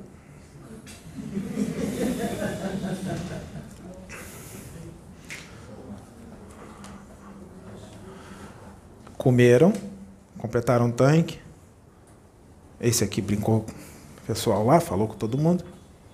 É, é assim, sem conhecer. Fala. Sorriso e a energia. Não tem como não fazer amizade. Subiram na moto e foram. Pedro falou: Ó, eu vou. O limite da, da, da estrada é entre 100 e 110. Eu vou ficar nesse ritmo: 90, 95, 100, 105, 110. É o limite da estrada. Tranquilo, vamos na tranquilidade. Direto. Não vai precisar parar para abastecer de novo, porque se eu andando a 100 por hora, ela não gasta muita gasolina. Vocês sabem que quanto mais acelerar, mais puxa a gasolina. Então, andando a 100, não gasta muito. Já está acostumado aí de Juiz de Fora para o Rio, sabe que ela não vai beber a gasolina toda, vai voltar com dois ponteirinhos ainda de gasolina andando a 100. Aí foi. A estrada toda escura, um breu. Às vezes era só a moto dele. Não tinha carro nenhum, era só eles dois. E aí parou o primeiro, chegou o primeiro pedágio. São três. No primeiro pedágio, tá, tá tudo iluminado, no pedágio é tudo aceso, né, e tudo mais. Ele paga, acabou de pagar, ele encosta, porque vai parar para botar a luva de novo e tal. E nesse inteirinho bate um papo. Ela atrás, médium. Você viu o espírito tal? Você viu isso aquilo aquilo outro? Aí o Pedro fala assim: olha, quando eu estou andando na estrada, eu procuro, eu procuro evitar ficar é, me concentrando no meu chakra frontal, porque se eu me concentrar no meu chakra frontal, eu vou ver muitas coisas, eu vou me distrair, eu não quero me distrair. Então eu me concentro na pilotagem. Eu, eu dou uma fechada nisso, apesar de não perder a conexão com a espiritualidade. É o controle, é a maturidade mediúnica. Mas teve um momento que eu dei uma abridinha, e aí eu vi um espírito que se plasmou na forma de um palhaço demoníaco. Aí ele disse para ela: Não liga para isso, que eles fazem isso para botar medo. Só que eles não podem tocar na gente. Eles estão fazendo isso à distância. Eles não vão tocar na gente. Fica tranquilo, foi tudo resgatado. O palhaço, todo mundo. Foi todo mundo resgatado. E ele sabia disso, que seriam resgatados. Porque a comunicação já está ali, ó. Pega esse, pega ele, pega todo mundo, vamos embora. E vai tranquilão. E a mãe preocupada, mandando mensagem no celular, mandando áudio. Que eh, nem a mãe sabe quem é. Nem imagina. E se falar, não acredita. E foi. Foi. Chegou bem. Quando chegou em casa, quando chegou em casa, que começou a tirar o equipamento e tudo mais,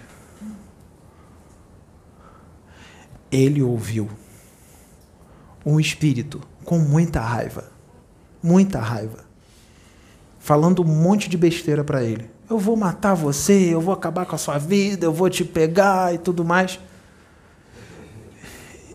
E ele começou a brincar, falar no quarto: Que isso? Que raiva é essa? Brincando. Que raiva é essa? Que ódio no coração é esse? Você não ouviu, não, quando você estava lá na sala, ele falando no quarto, sozinho isso? Estava falando com o espírito. Que isso? Que ódio é esse? Que raiva é essa? Que, que, que, que ódio no coração? Para com isso. Ele começou a brincar com o espírito. Sabe por que, que o espírito estava com raiva? Porque quando ele vai fazer o passeio, os das trevas sabem, eles também não querem perder a oportunidade. Os da luz vão, mas os das trevas não estão vendo, eles estão invisíveis para os das trevas. Então eles acham que o Pedro está indo sozinho. Aí eles falam: é agora que eu pego ele e vou causar um acidente nele. Acabo com a vida dele e ele não faz mais esse trabalho. Por que, que o espírito estava com raiva quando ele chegou em casa inteiro? Porque vocês acham que ele não foi atrás e os outros? Tentaram de tudo, de tudo, para derrubá-lo da moto. Ele não tomou uma fechada. Tentaram de tudo para derrubá-lo. Eles não conseguiram chegar nem perto por causa da proteção ao redor. Então ele estava furioso, porque era uma oportunidade tanto. 345 para ir, 345 km para voltar, é uma viagem longa. Tanto é que só chegou à noite em casa. Chegou a nossa oportunidade, vamos pegar ele agora. É hoje que a gente pega ele. Né? Não pegaram. Brincou, se divertiu, pendulou e tudo. Ninguém pegou.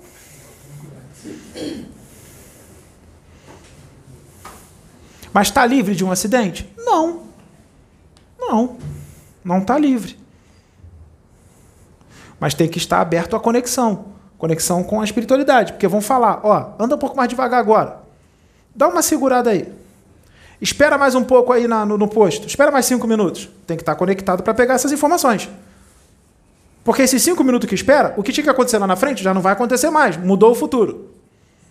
O que iam tentar lá na frente já não vai passar por aquilo. Ou um acidente que ia acontecer lá na frente, ele segurou um pouquinho, ele poderia estar lá no acidente. Então seguraram ele 10 minutos, o acidente acontece e ele não está. Então tem que estar conectado lá em cima o tempo todo para receber as orientações. Vai mais devagar agora. Agora pode acelerar mais um pouquinho, vai. Agora dá uma segurada. Deita um pouquinho menos na curva. Tá deitando muito, dá uma segurada aí, deita um pouquinho menos. Desvia ali. Olha, ali tem óleo, hein? Desvia aqui. Sai de perto desse, desse caminhoneiro aí, que ele não é muito legal, não, porque a espiritualidade sabe quem é. Sai dele. Sai de perto desse motorista aí. Passa um rapaz de moto. Deixa o louco passar. Porque ele se mata e vai matar outros. Deixa esse louco aí passar. Desacelera e o louco passa. Porque às vezes olha para ele, vê a moto dele. A moto dele é potente. São 125 cavalos numa moto. Aí tem o ego, o ego de uns, ego, animal, animal em cima de uma moto, né? Neandertais em cima de uma moto. Vê a moto dele, começa a querer instigar para postar corrida. Aí ele não cai nessa. Aí vai embora. Aí falam, deixa o louco ir embora. O Pedro não foi para postar corrida, o Pedro foi para relaxar, se divertir. Postar corrida, vai para o autódromo. E aí, é, essas orientações que você recebe, porque se sente a energia. Quem é médium sente a energia. Então não vai cair nessa. Agora, quem não está aberto a sentir energia, quem tem, não tem conexão com a espiritualidade nenhuma, vai fazer besteira. Aí se estrepa. Se estrepa. Aí se estrepa. O que, que estou querendo dizer com isso, gente? A espiritualidade, você entende de amazofia. Quando um avatar encarna aqui na Terra, a espiritualidade perde a oportunidade de usá-lo para fazer muitas coisas? Tá. A espiritualidade não perde a oportunidade para fazer um monte de coisa. Como foi feito hoje. Que teve coisas que. Eu não, não, ser. Algumas coisas que aconteceram que nem você entendeu. O que eu acho bacana é que quando o Pedro anda de moto, ele e a moto são uma coisa só. E Lembra do. Aqui. Vai no comando dele. Ó. Nossa. Quando faz isso aqui é o quê? Aqui no teto. Uau, é o, Hã? é o spinning, o re- o redemoinho. Isso, é um portal. Isso, sei. E quando puxa alguma coisa e joga pro portal é o quê? É uma Iora. A Iora é o portal. Caraca. Quando puxa com amor e autoridade, vem 100 mil Ah, espíritos trevosos e são puxados pelo portal. E aí o trabalho de transição planetária é feita e os encarnados nem imaginam que está sendo feito. Não, não faço ideia.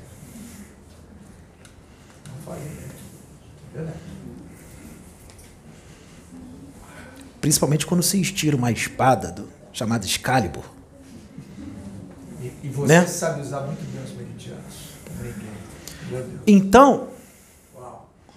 muita coisa é feita que aqueles que se dizem os detentores da verdade, de todo o conhecimento do universo, que muitos desses viram lesmas no abismo, porque acham que sabe muito, orgulho e vaidade, os zeladores da, da pureza doutrinária, nem imaginam o que acontece. Jesus, quando encarnou aqui, ele não só pregou e curou corpos físicos, ele fez todo um trabalho espiritual. Na contraparte espiritual, invisível aos olhos humanos, ele fez muita coisa. Só a presença dele nos locais, só o amor que ele exalava quando ele entrava em algum ambiente onde haviam espíritos desencarnados, num looping mental, parados no tempo, bolsões de espíritos sofredores, só a presença dele, esses espíritos, só ele entrando em certos ambientes, no plano físico, esses espíritos perdidos eram todos resgatados só com a presença dele, com o amor que ele emanava. Estou falando de Jesus. Gente, essa realidade, o nome já diz, realidade, ou seja, é uma verdade. Ela existe, quer muitos queiram, quer não. Quer muitos aceitem, muitos não aceitem. Porque não é só Jesus que faz isso. Siddhartha Gautama se encarnar aqui faz isso. Chico Xavier se encarnar faz isso, só a presença dele, o amor que ele emana. Vários espíritos evoluídos e amorosos se encarnam aqui, eles fazem isso, mesmo sem saber que estão fazendo. Quando não estão ainda despertos, estão levando uma vida normal, eles não podem sentir alegria porque eles não estão despertos. Vamos supor, não está desperto ainda, tem 15 anos de idade, vai despertar com 22 só. 15 anos ele está levando uma vida normal. Mas o espírito que está ali é evoluidíssimo. É um Siddhartha Gautama que está ali. Mas nem ele sabe, porque ele está no esquecimento. Se ele começar a sentir uma alegria muito grande, um amor muito grande, isso aí vai ser espalhado para quem? Para os espíritos desencarnados que estão em volta e para as pessoas. As pessoas vão sentir sem saber que estão sentindo. E muito trabalho é feito só com a energia do amor. É nessa hora que a gente diz que tem determinados momentos que não precisa de apometria. Vocês entenderam agora quando a gente diz que tem momentos que não precisa de apometria? Porque depende quem é que vai fazer o trabalho. Pega Jesus, ou Siddhartha Gautama encarnado. Pega uma pessoa que trabalha com apometria. Jesus ou Siddhartha Gautama ou qualquer outro espírito evoluído é evoluidíssimo, não é? Tem um amor imenso no coração, não tem? E o espírito comum que trabalha com apometria, que sabe tudo de apometria? Ele tem isso? Ele tem esse amor? É um espírito comum, não é? Então, esse, esse cara que sabe apometria, só a presença dele resgata espírito? E o amor que ele emana? Não, ele nem, nem amor de verdade ele emana. Ainda, ele está aprendendo ainda a amar. Agora, um Jesus Cristo, um Siddhartha Gautama, tem um amor imensurável. A distância desses avatares para um espírito comum é muito grande. Jesus precisa aplicar a apometria? Ele precisa ficar estalando os dedos? Não precisa. É só ele emanar uma energia. Não precisa nem ele falar. Só a presença dele. Só ele botar a mão aqui, ó. Já fez. Não precisou aplicar apometria nenhuma. Jesus, quando ia curar alguém naquela época, ele ficava estalando dedos? Ficava falando alfa, beta, uh, falava? Um, dois. Falava isso ele? As salamandras, as ondinas. Ele falava isso? Não, gente. É só a presença. Às vezes o que ele falou, o magnetismo que é emanado já envia uma energia. Ele tocou, já curou. Está curado, só porque ele tocou. lotado de gente. Olha, tocaram aqui nas minhas vestes. Ah, mas Senhor, peraí, isso aqui está lotado de gente. Todo mundo vai tocar nas suas vestes? Não, não. Esse que tocou foi diferente. Diferente por quê? Eu senti virtude. Ele só sente virtude quando alguém toca nas vestes dele? Não. Ele sente virtudes de várias outras formas diferentes assim como sente várias outras coisas diferentes. Assim como sente a inveja de alguém, assim como sente o ódio de alguém, a raiva de alguém, o orgulho de alguém, a vaidade de alguém, assim como sente a tolerância de alguém, a paciência de alguém, o amor de alguém. Assim como pega alguém e fala: esse tem amor, tem paciência, mas ele tem essa situação aqui que não está muito legal. Mas ele tem essas virtudes aqui. Isso aqui já está bom. Então eu vou usar isso aqui, isso aqui, aquilo outro para trabalhar em cima desse negócio aqui que ainda não está muito legal. Então eu já li ela toda e já sei como falar com ela. Vou chegar numa mulher na noitada. Cada mulher tem um jeito de ser.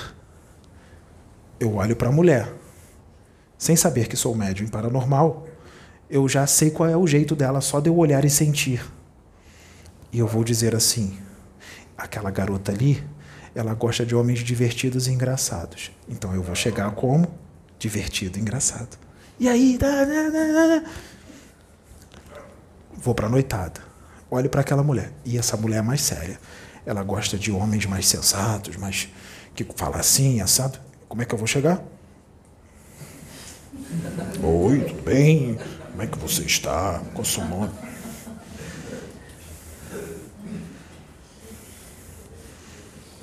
Assim como ele consegue ler ela toda sem saber que é paranormal e médium, ele sabe também fazer o quê? Falar tudo o que ela quer e gosta de ouvir. E como tratá-la. Essa aqui já é meio pipa voada.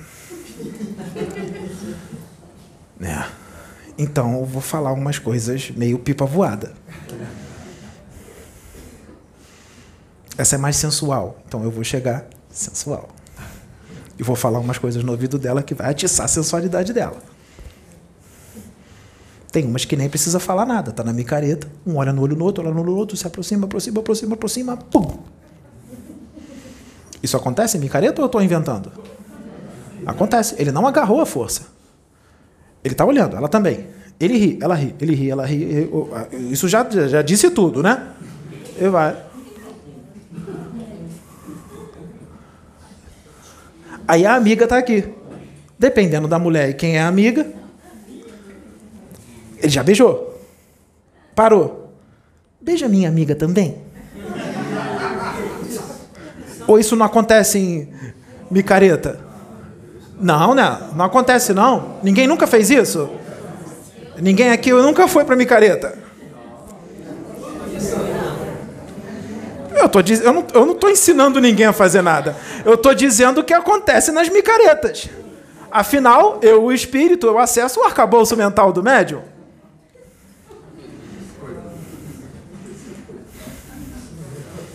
Tem. Eu não tiro só os conhecimentos da mediunidade e dos livros psicografados que são estudados. Eu tiro conhecimento de informações de motocicletas, eu tiro conhecimento de o que aconteceu nas noitadas. Eu estou acessando o arcabouço mental do médium. Eu tiro conhecimento de tudo.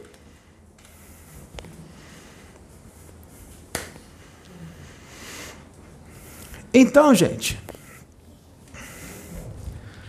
cada caso é um caso, né? Se você tem uma paranormalidade, uma mediunidade afloradíssima, você faz isso. Você faz isso.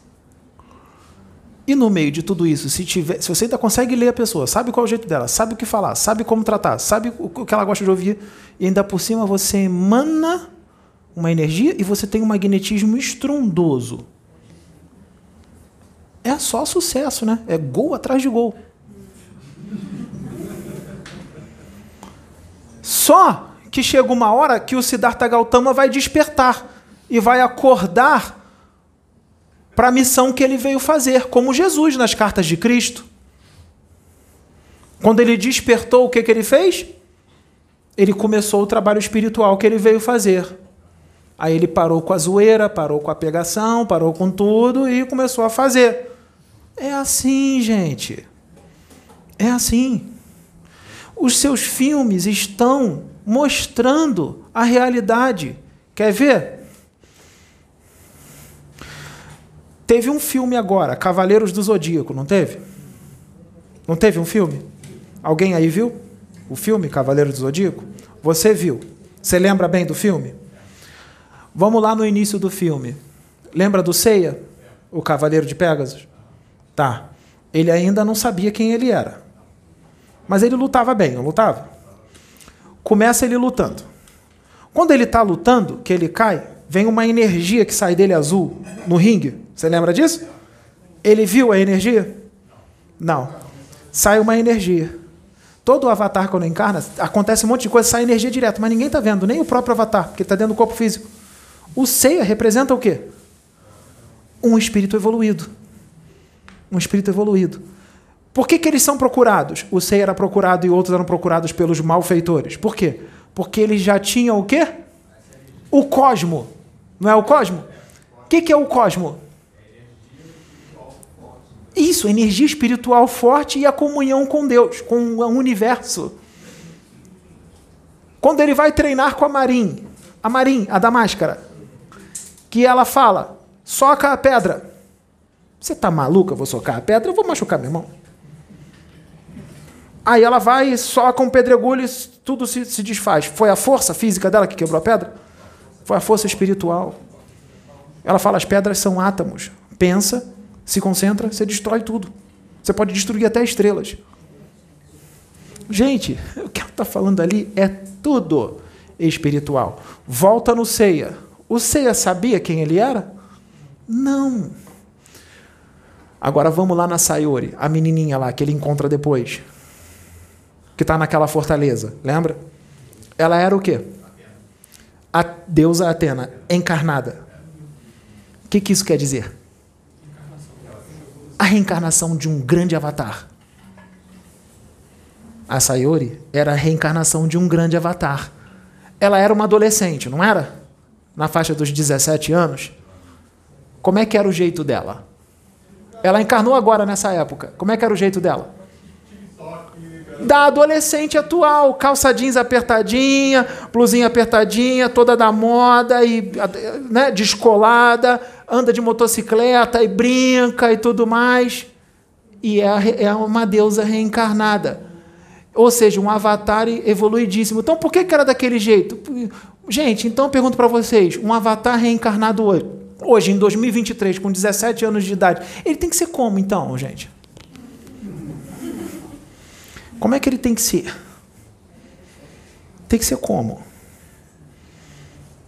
Não, de acordo com meus sistemas de crenças, ele tem que ser assim, assim, assado. Ele tem que ter uma barba grande, tem que ter o um cabelo grande, tem que ter um capuz com a sandália entrelaçada, ele tem que ser pobre, tem que tomar só porrada, porrada, porrada, tem que ser muito pobrezinho, humildezinho, tem que falar que é formiguinha, eu sou só uma formiguinha. Não pode dizer quem é, porque senão é orgulho, vaidade, né, ego.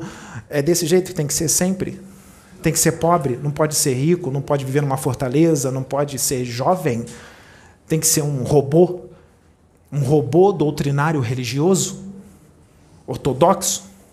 Isso é de acordo com o sistema de crenças dos espíritos comuns aqui que acham que são avatares. Não, mas eu nunca disse que sou avatar. Não, você diz que não é. Você diz que é pequenininho, mas as suas atitudes é como se você tivesse todo o conhecimento do universo e você fosse um avatar. Muitas pessoas falam isso.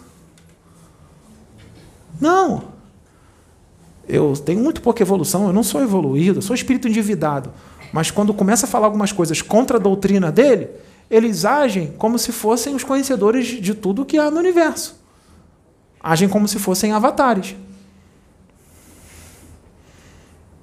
Então a menina ali representava um espírito evoluído encarnado, um avatar. Existem avatares e avatares, tá, gente? Existe o avatar nível 1 e existe o avatar nível 30. é só para que seja entendido. Então existem avatares e avatares. Então tem avatar que para o outro avatar ele é um professor e tanto. O avatar se torna, esse avatar aqui se torna uma criancinha do lado desse avatar aqui. Tá?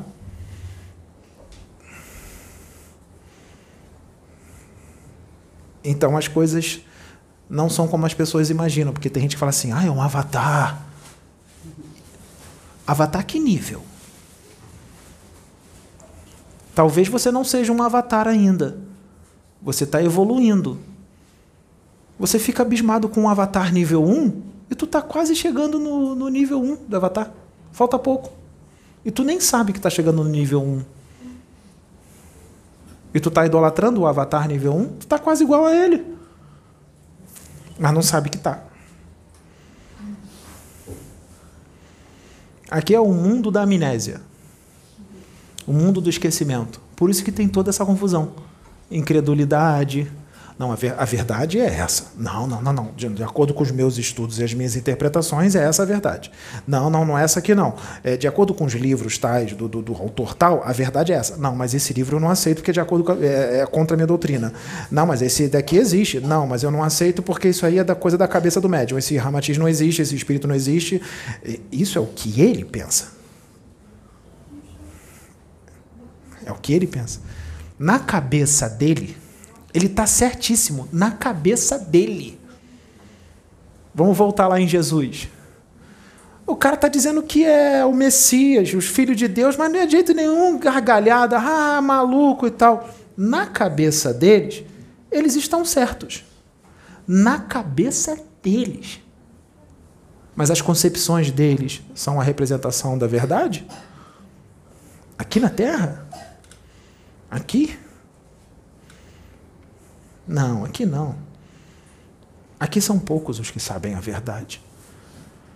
Aqui são poucos os que distorcem a verdade. Porque tem gente que sabe um pouco de verdade, mas distorce ela todinha, porque não tem, sabe o quê? Evolução espiritual e nem expansão de consciência para entender o significado daquela verdade. Tem o conhecimento da verdade, mas não consegue interpretá-la. Para ver, não basta crer, tem que compreender. Para ouvir, tem que discernir. Não basta só ouvir. E isso é uma diferença e tanto.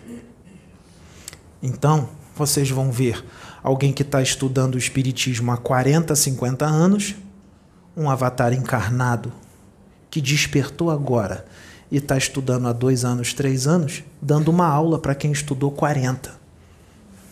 Ou talvez não estudou nada.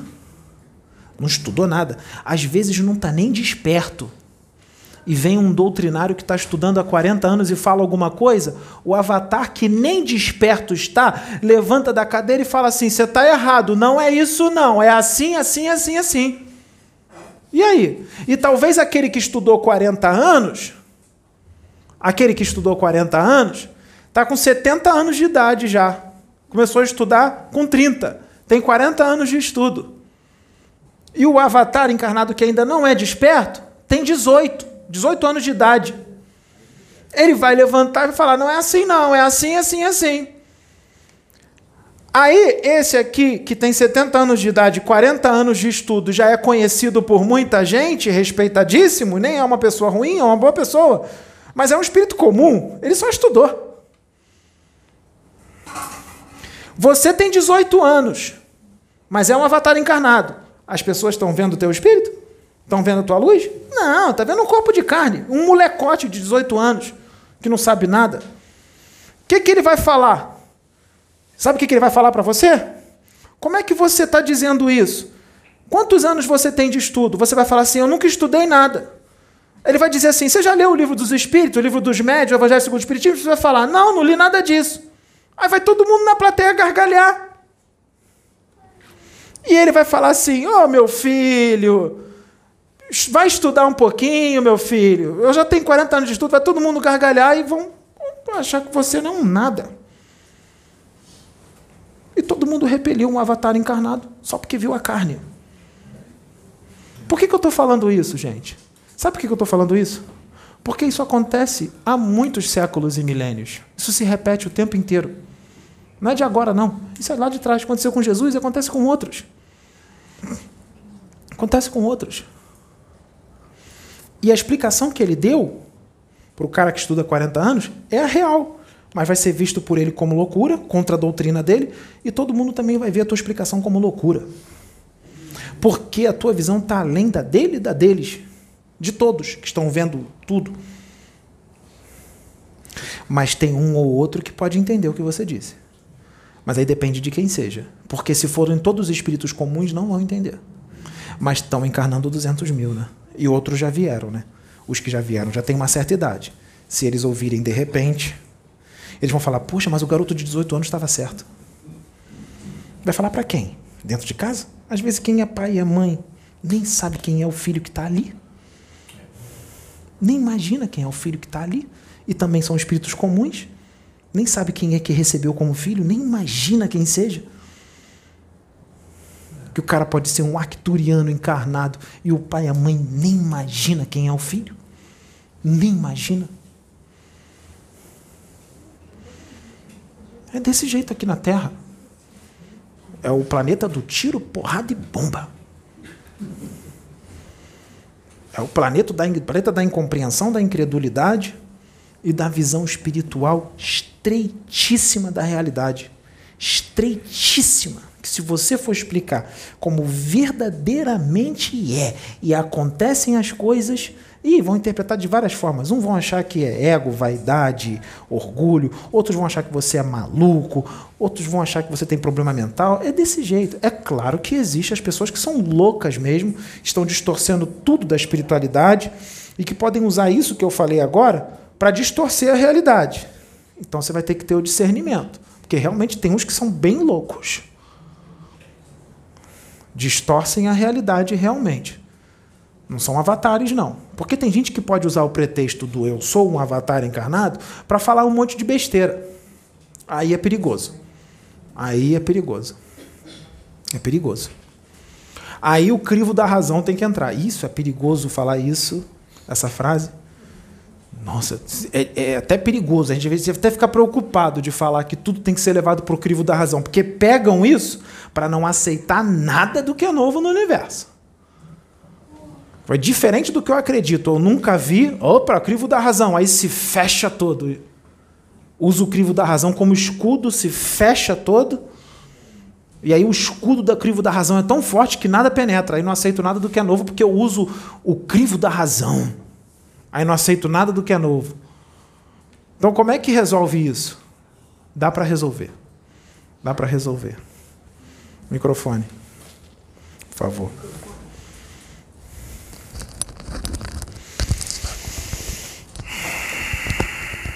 Dá para resolver. Aqui tem médiums, né? Não tem médiums? Os médiums aqui. Tem médium aqui que é bem ostensivo. Bem ostensivo. O Russell é médium. O Russell é médium.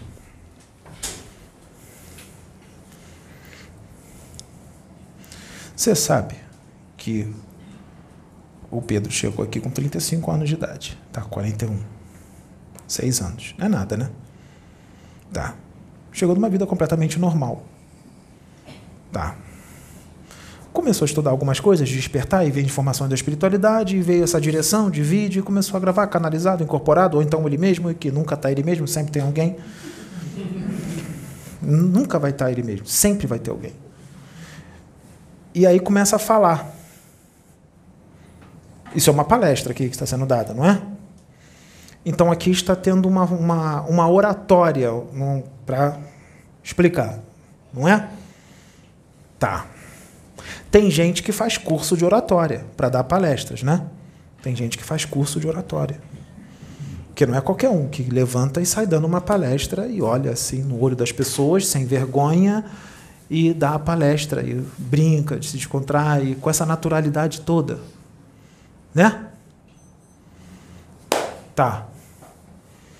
Fala para eles o que você falou para o Pedro num certo dia que ele estava dando palestra. Diga o que você viu que você falou para o Pedro com relação ao que você viu e com relação ao curso de oratória que você já fez. É, não, não fiz curso de oratória. É, vou só exemplificar. Mas você sabe. É, sim, eu sei. É porque então. eu vou explicar o contexto todo. É, eu venho de uma família que tem muitos professores. Bota mais próximo. Eu venho de uma família que tem muitos professores. E eu sempre observei essa questão da oratória na questão didática de ensinar algo e não perder o fio da meada. Por mais que vai no assunto, dá um exemplo, volta e mantém a, a didática explicando o assunto técnico de maneira que tem uma coerência, né? E foi isso que eu observei no Pedro mesmo. Ele tem uma, uma oratória de um professor, que como se ensinasse mesmo aquele assunto. Ele se prende no assunto e não desvia, por mais que ele dê exemplos externos. Então isso é um, é um exemplo de uma boa oratória de um professor. E o que eu falei para ele que eu senti assim foi a questão do lapso de, do arcabouço mental, mental, de ter isso já no espírito, de ser um professor, entendeu? E observando o que ele faz aqui é basicamente o que ele veio, ensinar a gente coisas novas. Qual foi a profissão de Allan Kardec? Professor. Tá. É... O Pedro nunca fez curso de oratória. Ele nunca fez curso de oratória. Ele levantou aqui e saiu falando. E ele percebeu que o Pedro falava igual os professores. E o Pedro nunca fez curso de oratória. Uma vez, uma psicóloga é, conhecida do Pedro, falou: Deixa eu te avaliar aí, quero ver como é que é teu jeito aí. O Pedro tinha 20. 20. 24 anos, 25. E a mulher falou: Deixa eu. Eu ver. Não, não. Acessando. Pedro tinha uns 26 anos. A psicóloga, deixa eu avaliar você. Faz esse teste aqui, Pedro fez. Ela chegou e disse assim: Nossa, que legal. Você, de acordo com o que eu estou vendo aqui, com esse teste que eu te botei para você fazer, tem duas profissões que é a tua cara, que é você todo. Você tem tudo para ser professor ou delegado de polícia.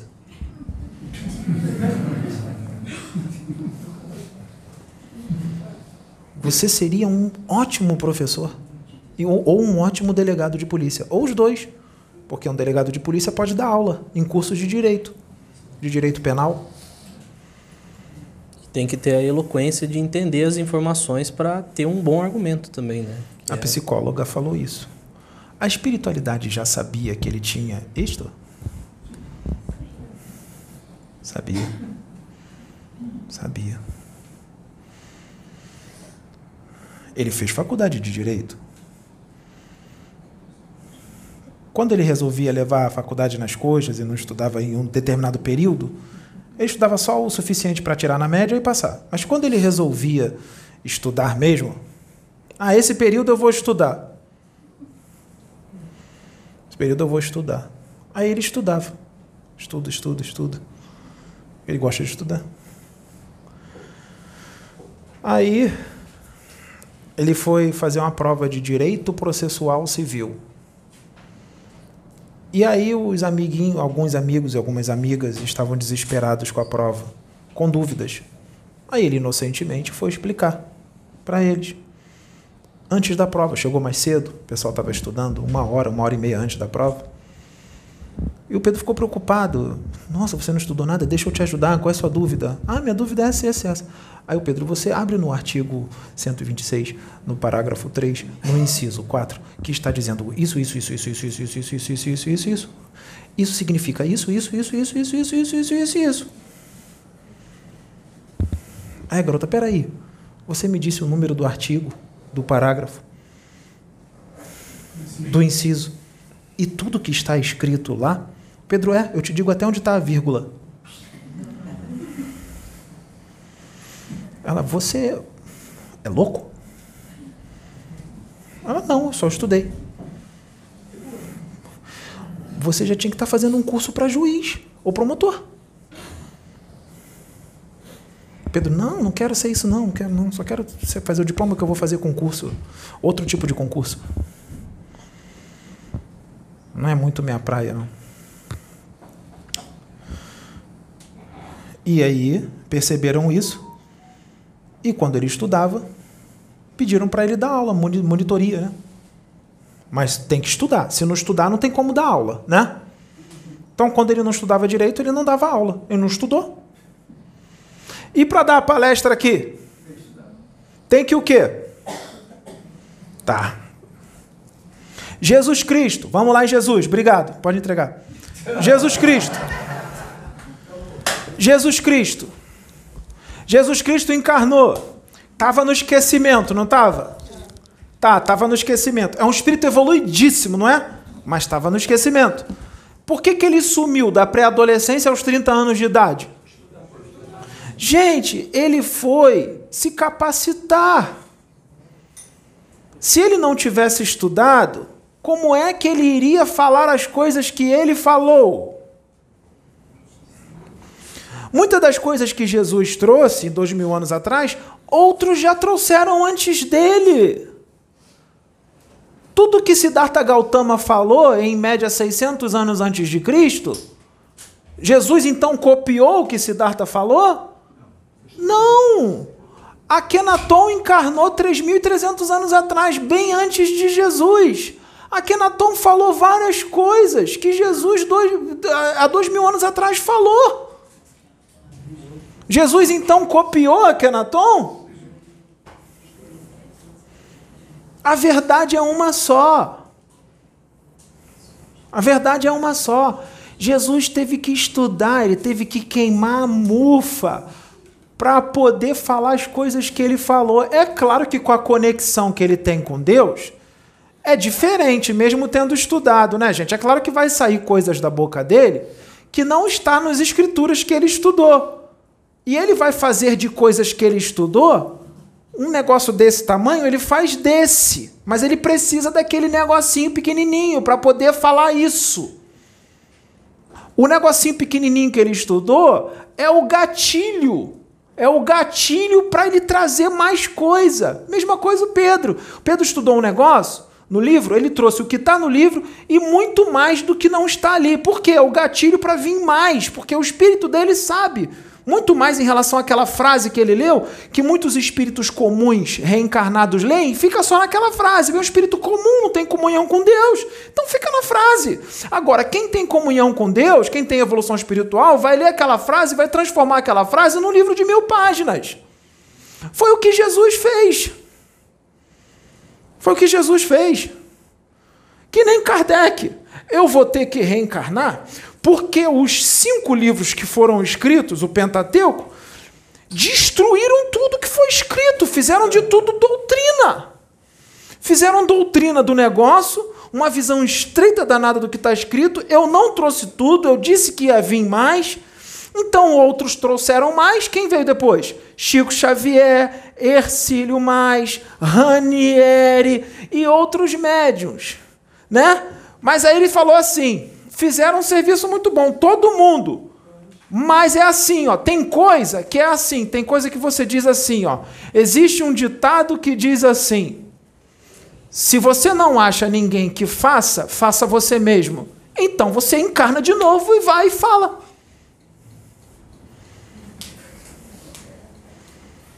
Então o que, que Kardec faz?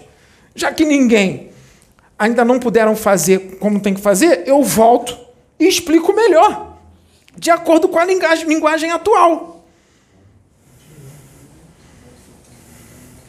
Eu reencarno e explico melhor.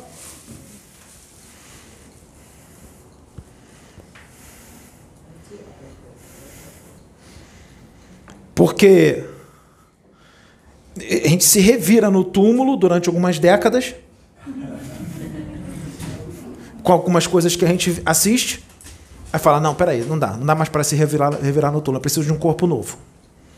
Deixa eu voltar lá, porque tá feia a coisa. Tá feia a coisa. Estão impedindo até médium de incorporar em centro espírita. Não pode incorporar. Tá complicado o negócio. Tá complicado. Então eu tenho que voltar. Né? Tem que voltar. Para explicar melhor. Só que eu vou explicar de uma forma atualizada. Que nem Jesus. Jesus falou há dois mil anos atrás. Vamos dar um exemplo. Não, isso não vai acontecer, tá? Jesus não está reencarnado, porque tem uns loucos aí que estão dizendo que são a reencarnação de Jesus Cristo. Pelo amor de Deus, gente, não tem reencarnação de Jesus Cristo nenhuma. Jesus Cristo está desencarnado. Tá? Vamos supor que é, é uma suposição, tá? Suposição. Vamos supor, Jesus encarna agora. Vamos supor que em 2023 aqui Jesus já está com 30 anos de idade. Tá? Aí ele começa a falar aí para todo mundo. Diz quem ele é, a sua reencarnação de Jesus e vai falando. Tá. Só que a gente vai pegar Jesus e vai encarnar no Rio de Janeiro, em Copacabana, de frente para a praia com uma genética boa, uma genética física boa, uma genética física boa. Ou seja, com um bom porte físico, uma, uma boa aparência, saudável, com saúde. Vamos soltar lá em Copacabana? E o pai e a mãe dele não serão enviados de sírios, não. Serão espíritos comuns e endividados. O pai e a mãe são inimigos do passado e reencarnaram para ser marido e mulher. E a família toda também. Os primos, a, o avô, a avó, é, as tias, os tios, todo mundo endividado. E solta ele lá, mas sempre vai estar acompanhado. E vai levar uma vida normal, de acordo com aquela família lá, com os costumes deles. E os amiguinhos do prédio, que são todos espíritos comuns também. E cresce junto com ele, joga bola, pega onda, cresce, começa a entrar na academia, malha, todo mundo fica sarado. Copacabana A badalação é boa. Tem bastante noitada. O cara é playboy, classe média alta. Tá em Copacabana morando em frente à praia. Os amiguinhos também. Todos são bonitos, saudáveis e sarados. Hum. E, e são todos espíritos comuns. Só Jesus reencarnado que não é. O que, que vocês acham que vai acontecer? Jesus vai para a noitada. Vai pegar geral. E vai descer combo. Vai beber uísque com Red Bull. Vai ouvir hip hop, música eletrônica. Tudo isso. Ele vai ser produto do meio. Só que ele vai ter umas atitudes diferentes com as meninas que ele ficar e com os amigos. Mas atitudes diferentes. Só porque ele é Jesus ele não vai sofrer obsessão? Vai. Tá bebendo, tá enchendo a cara, tá pegando geral promiscuidade, ele vai sofrer obsessão. E os espíritos das trevas sabem quem ele é. O que, que os espíritos das trevas vão fazer? Vão tentar fazer uma reprogramação mental e emocional nele. Ou seja, vai querer transformá-lo numa coisa que ele não é. Tá entendendo? Vamos trabalhar nele para transformar ele numa coisa que ele não é. Mas mesmo ele trabalhando muito, eles conseguem modificar algumas coisinhas, mas não consegue totalmente, porque ele é, é muita coisa. Mas consegue mexer algumas coisinhas. Então ele vai ter umas atitudes às vezes meio marrento, às vezes vai meio arrogante, meio orgulhoso. Jesus arrogante? Sim, é reprogramação mental que está sendo feita. Ele vai ter umas atitudes meio arrogantes, meio ego, porque vai ser pegação, está no esquecimento total, vai ser e, e dorme, desdobra, tentam mexer, e a espiritualidade permite. Tá tudo no controle. Lembra da música do início, do, do início da, da reunião?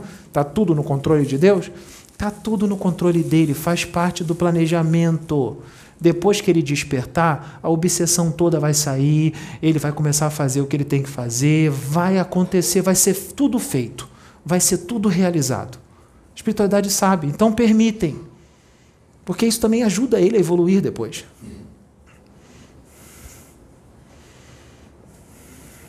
E vai mexer com a cabeça daqueles que se acham os sábios. Vai mexer com a cabeça deles. Porque vão falar: caraca, peraí, o cara é a reencarnação de Jesus, fez isso, isso, aquilo, outro, e agora tá assim, tal. tal. É para mexer com a cabeça daqueles que acham que tem todo o conhecimento do universo. Lembra que eu disse que Deus faz tudo para seguir um ensinamento? Tudo é ensinamento.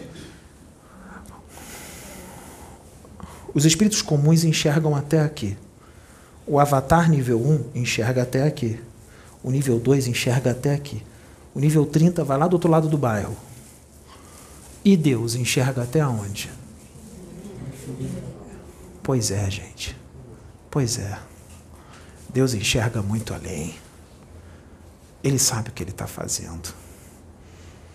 Aquele que espírito comum que enxerga até aqui, que é a maioria, não vai entender o que Deus está fazendo, porque ele, o espírito comum só enxerga isso aqui.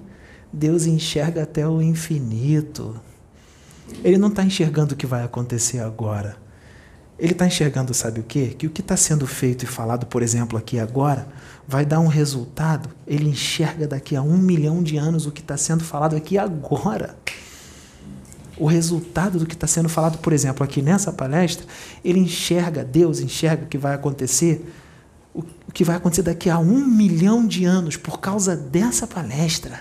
O que vai acontecer com o seu espírito e onde você vai chegar por causa de uma palestra que você assistiu e resolveu mudar algumas coisas.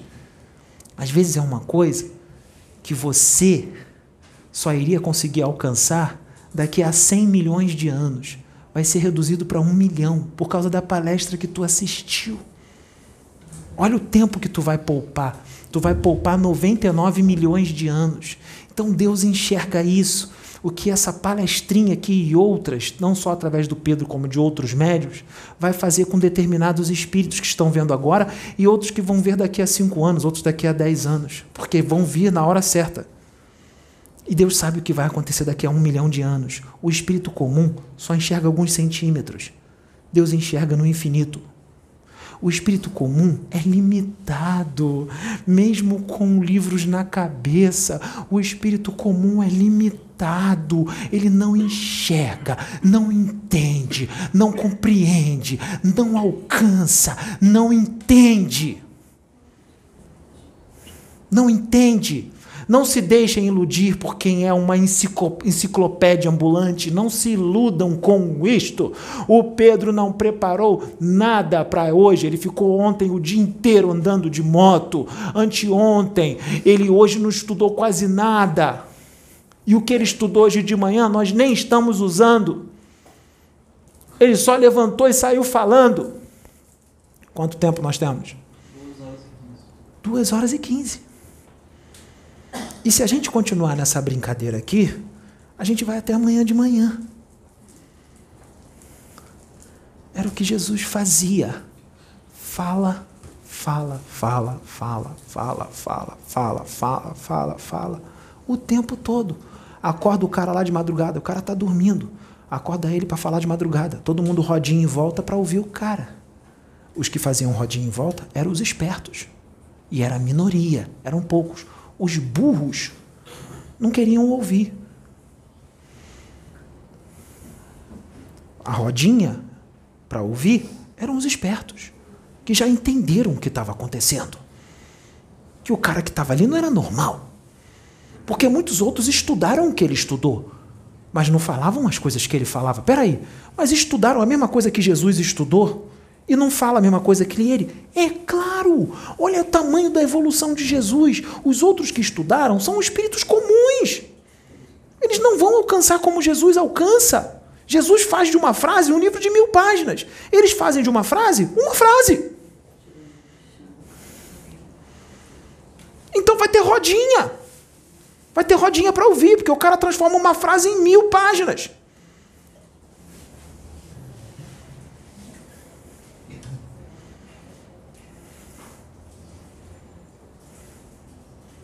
Os vídeos sérios de mensagens com consciência expandida, fora a energia que é emanada,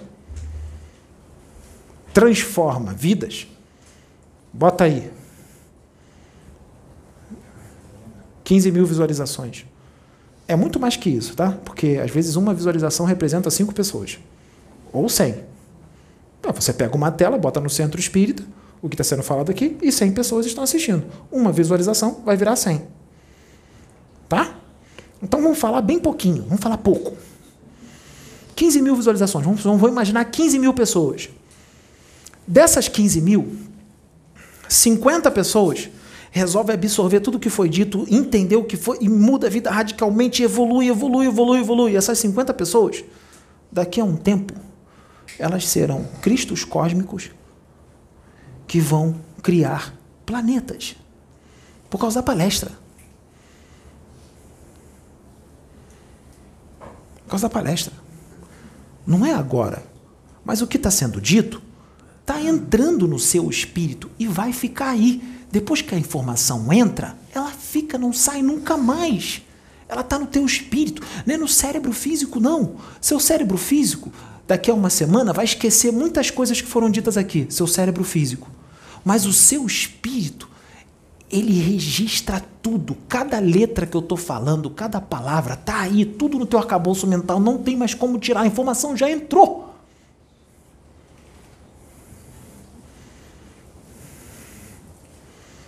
E você vai levar essa informação por toda a eternidade.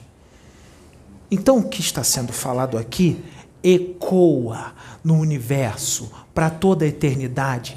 Nós estamos lidando com vidas. Olha quantas pessoas tem aqui, tem ali. Olha o que, que eu estou falando. Eu estou falando com criações, criações de Deus. Olha a responsabilidade. Eu estou mexendo com a evolução espiritual de vocês.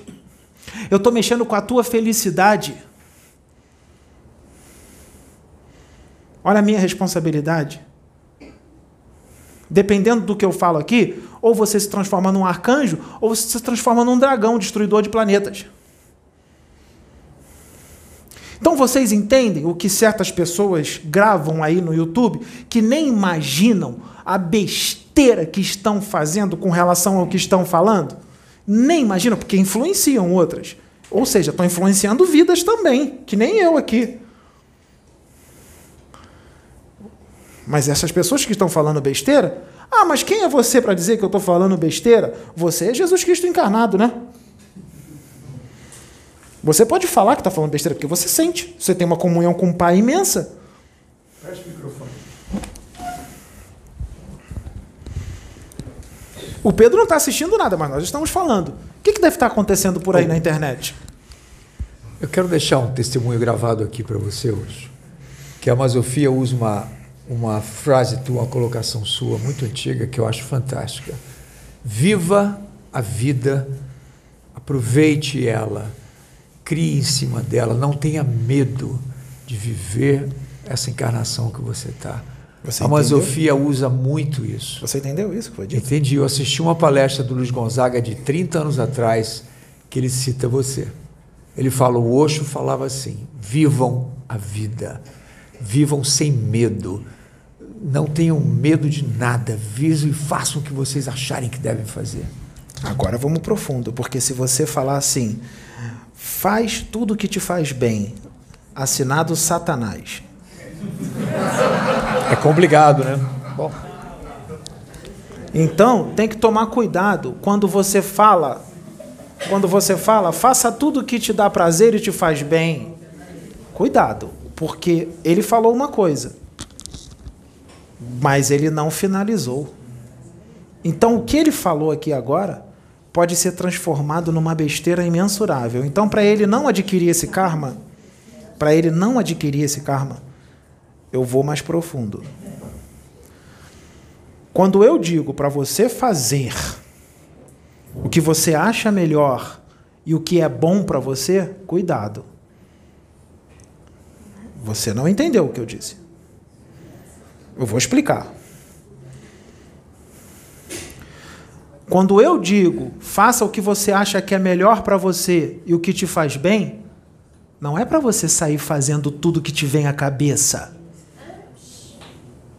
Ué, mas eu acabei de dizer faça o que você acha que é bom e que te faz bem. Gente, vamos mergulhar mais fundo. Faça tudo o que você acha melhor. O que, que é melhor? O que, que Deus faz? Não, não, não, não, não. Pera aí, gente. O que, que Deus faz? Ele faz tudo o que é melhor para a humanidade. Tá. Ele faz mais o quê? O que faz bem. Vamos mais fundo. Mergulhamos só 100 metros, vamos mais 200. Se você está unificado com Ele, você vai fazer tudo que te faz bem e tudo que é melhor para você. Tu está unificado com Ele, então esse tudo que te faz bem e que é melhor para você, o que você vai ter, a sua vontade vai ser a dele.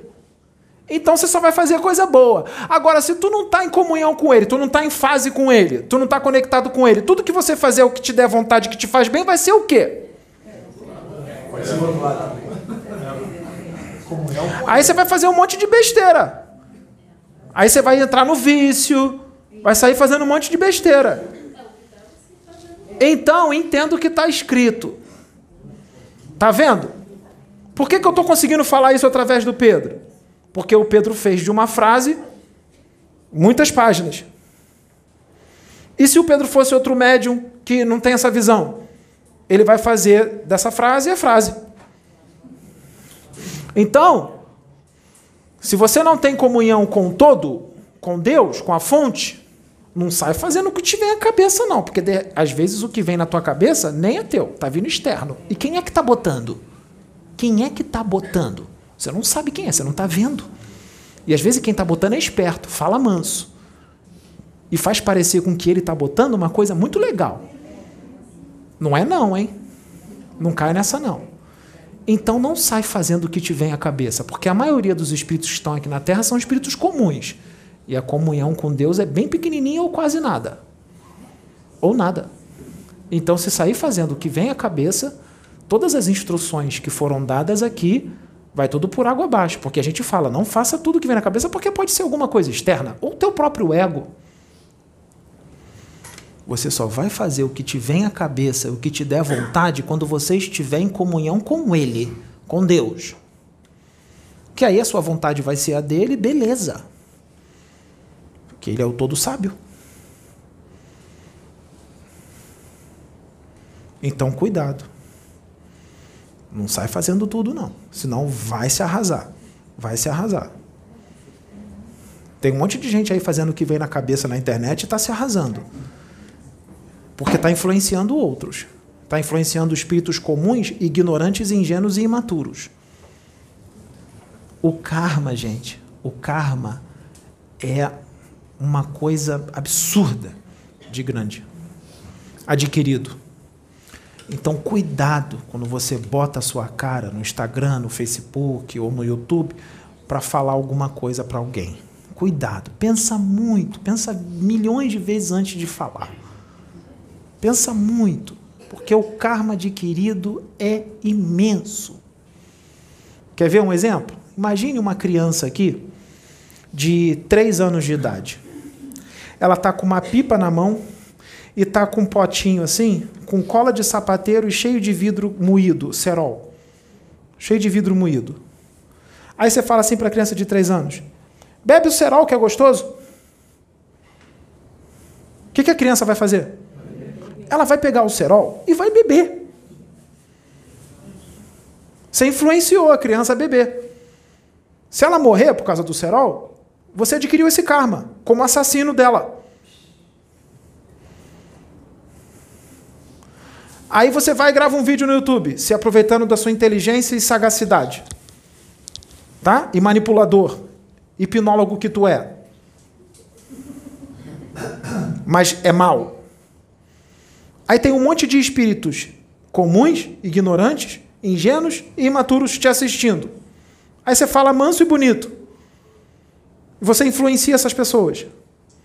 E essas pessoas vão lá e fazem o que você está ensinando e começam a pensar da forma que você ensinou. Vamos botar aí mil pessoas. Você influenciou esses mil. Você atrapalhou a evolução delas, você desviou a evolução delas para o mal. Você adquire esse karma em cima de mil pessoas. Mil. Um karma com mil. E eu estou falando por baixo, hein? Estou falando de mil visualizações só, hein? Imagina 5 mil, 10 mil. É um karma com esses milhares de pessoas que você adquiriu. Como é que vai fazer para resolver esse karma? Ou tu conserta nessa encarnação, você seja humilde para dizer que errou e fala, gente, ó, eu errei, tira aquilo lá, desculpa, conserta. Ou se você for arrogante, orgulhoso, o orgulho é muito forte, não admite, aí você, quando chegar ao seu desencarne, mesmo que você desencarne velhinho, você vai ter que reencarnar vai ter que reencarnar e desfazer a cagada que você fez. Com quem? Com essas pessoas que você influenciou. Elas vão reencarnar também. Aí tu vai vir como médium para poder orientar aquelas pessoas que você desviou antes. Vai ter que reencarnar para desfazer a besteira que você fez. E tem gente que reencarna e faz a besteira de novo influencia aquelas que ela desviou naquela encarnação, fora os outros que vão aparecer outros. Aí adquire mais karma ainda, aí vai ter que voltar de novo. E se fizer de novo? Vai aumentando. Antimatéria ali, ó, vai, vai indo. Muitos desses, muitos estão nessa situação. Estão nessa situação. Hoje. Hoje tem vários nessa situação aí, encarnados aí. E estão fazendo besteira de novo. Vai embora. Vai embora. Não queiram nem saber qual é o planeta que eles vão reencarnar e o que vai acontecer lá com eles. E quanto tempo eles vão ficar lá. Não queiram nem saber. É show dos horrores. Show dos horrores. Tem planeta que tem uma natureza linda. O planeta é lindo. Lindo. É. O planeta é lindo mas vocês não têm ideia de quem são os seres que estão lá e que vão recebê-los e o que vão fazer com eles. No meio daquela beleza toda ecológica. Sim, vai ser um inferno num planeta lindo. A Terra não está muito distante disso, né?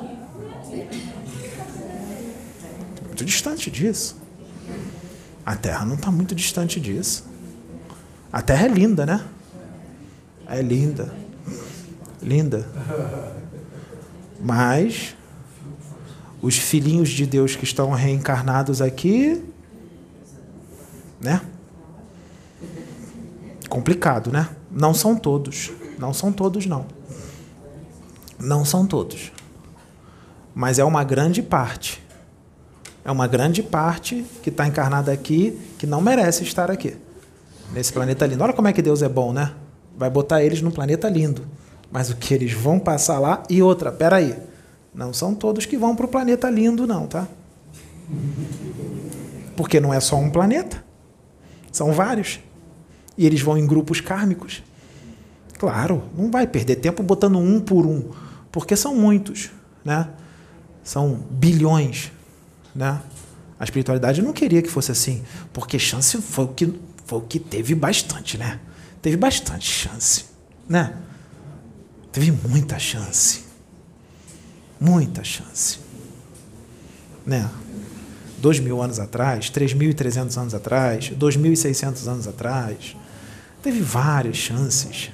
Tivemos várias. Sócrates, Platão, Nostradamus, Isaías, Jeremias, profeta Samuel, teve Chico Xavier, teve muita gente, né? Tem Jesus, Akhenaton, Nefertiti, Merihá, Pitágoras, né? Ramoses, Hermes Trimegisto. Nossa Senhora, mas foram muitos mestres, mas muitos mestres, né? Chega, né? Chega. Chega. Né? Por enquanto ainda está tocando a música aqui na Terra. Ah, isso aqui está muito bom. Isso aqui está bom demais. Ah, isso aqui está muito bom. Isso aqui está bom demais. Vem cá, Sabrina. Vem cá. Vem cá. Vem cá. Vem cá, Sabrina. Vem cá. Vem cá. Vem cá, Sabrina. Vem cá. Ah, isso aqui está muito bom. Isso aqui está bom demais. Oh, isso aqui está muito. Não, peraí né? Ah, chega da farra, né? Acabou a farra, né? Acabou a farra. Né? Agora vai vir, né, o resultado da farra. Né? Porque a farra foi feita de uma forma bem perniciosa. Né? A farra foi feita de uma forma bem complicada. Não foi feita de uma forma saudável, não. No universo tem regras. Existem regras no universo. Se você conhece as regras ou não, as regras estão lá. As regras estão lá.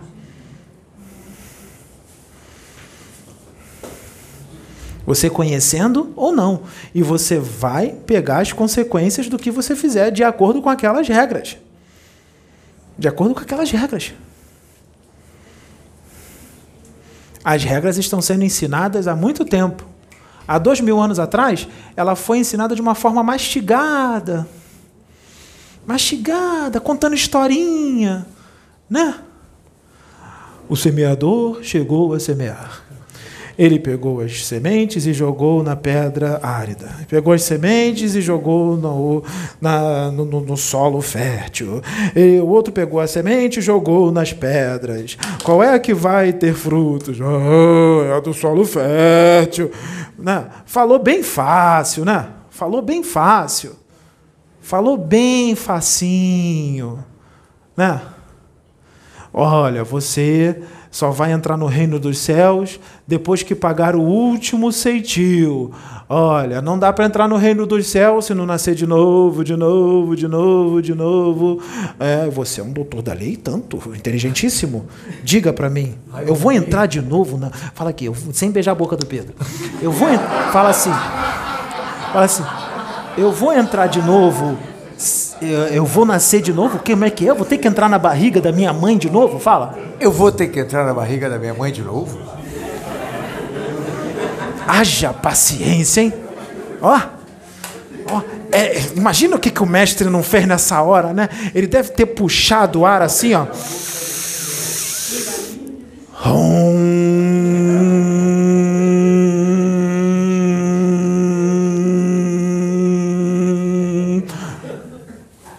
O cara era um doutor da lei. Igual a hoje. Igual a hoje. Não mudou nada. Mesma coisa. Você é o Nicodemos.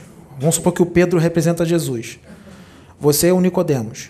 O Pedro vai falar uma coisa. Não, o Nicodemos não. Porque o Nicodemos era gente boa. Ele não ia gravar vídeo atacando Jesus. Não. O Nicodemos era gente boa. Tanto é que ele foi ouvi-lo. Porque o cara entendeu. O cara sentiu. Peraí, esse moleque tem alguma coisa de diferente. Pô, ele falou moleque porque o Jesus era novinho, molecote, 30 anos, 31. E ele era, já era velho, coroa. Ele, tanto é que chamava ele de garoto. Ô garoto, o que, que você está dizendo, garoto?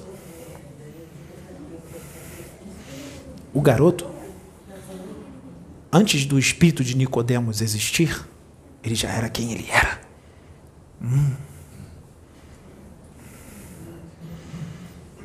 Nicodemos era gente boa, tinha bom coração. Por isso que ele sentiu. Ou seja, a centelha ali já estava mais viva. Então ele sentiu. Por que, que os outros não sentiram? Porque é coração de pedra. A centelha estava morta ali. Estava adormecida, totalmente adormecida. Em Herodes, Caifás, Pôncio Pilatos e outros, a centelha está adormecida. O Nicodemos não. Nicodemos sentiu. Nicodemos sentiu que tinha alguma coisa diferente ali. Ele sentiu.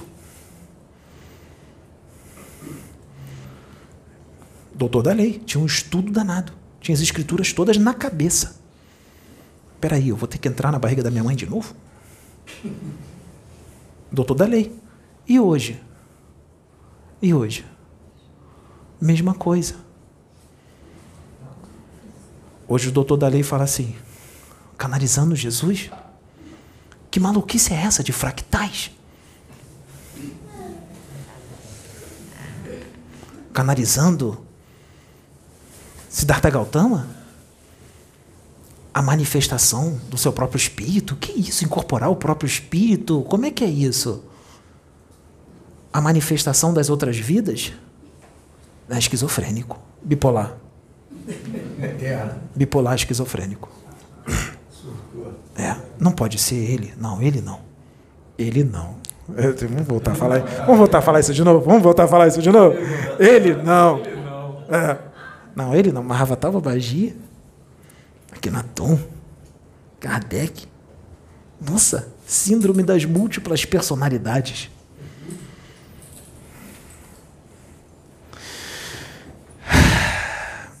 Teremos muitos testes na espiritualidade depois do desencarne de muitos. Lembra do teste? Pega na mãozinha, vem conhecer aqui o fulano.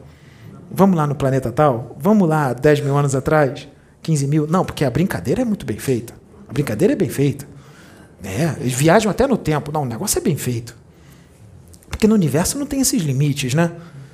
Lá não tem nada é limitado por doutrina, ortodoxia e religião. Não, não, isso aí é para quem acabou de descer da árvore.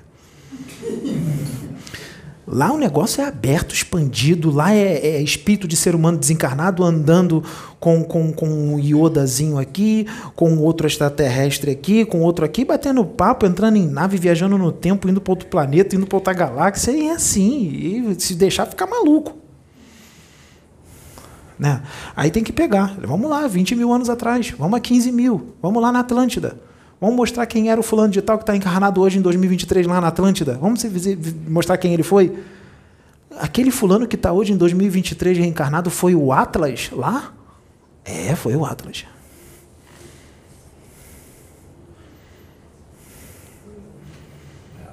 Foi o Atones, há 12 mil anos atrás?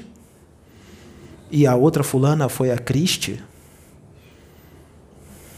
É, são espíritos. Não pode encarnar, não? Se eles encarnavam lá atrás, por que, que não pode encarnar hoje?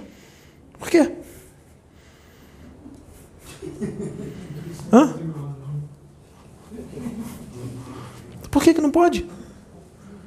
Encarnava lá atrás, não pode encarnar hoje? Lá atrás pode, hoje não. São espíritos. Ramatiz desdobra médium, e o médium desdobrado, encarnado, vê Ramatiz e fica idolatrando. Ah, ah. Aí Ramatiz senta, faz assim. Ó. Você é um médium. A Matiz senta. Que isso? Nós somos irmãos. Somos filhos de Deus. No universo a gente não é nada. Nós somos pequenininho, universo infinito, não somos nada diante de Deus. Nós somos iguais. Estamos juntos nessa, fica tranquilo. Conduz. É assim, gente. É assim. Aqui foi explicado do arcanjo Gabriel, que fica lá no abismo, assim, cheio de luz, né? Tá bom, beleza, cheio de luz. Mesmo que ele expanda a luz dele toda, ela pega o universo inteiro? Não pega. Ele fica pequenininho, né? No universo, o arcanjo Gabriel. Todos nós somos pequenos no universo. Todos. Até um arquiteto do universo. O arquiteto de uma galáxia. Ou menos. Vamos voltar para o arquiteto do universo, que aqui a gente, às vezes, a gente dá uma sacrificada nas consciências. Arquiteto do universo. É pequeno diante de Deus.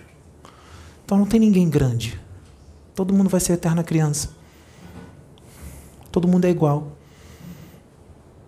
Se um, um Jesus Cristo tem. Um, não vamos Jesus, não, porque Jesus aqui é visto como o próprio Deus. Vamos tirar Jesus. É, Chico Xavier é visto como alguém muito evoluído, não é? Tá. Pega um, um espírito arcangélico, um arcanjo, lá do Chico. E olha que o Chico é evoluído, hein? Evoluído aqui. Evoluído aqui na Terra. Aqui não é padrão de evolução. Aqui é padrão de tristeza. Padrão de desgosto. A Terra. Padrão de desgosto. Padrão de muita tristeza. E padrão do haja paciência. Haja paciência. Haja paciência. Haja paciência. Que é assim. Traz um novo. Não, não aceito agora. Daqui a 200 anos eu aceito. Oh, beleza. Aí já passou os 200 anos, aceitei agora, 200 anos. Aí tem que esperar uns 100, 150, 200, porque tem os que vão dizer, não, o que está escrito ali está dizendo isso.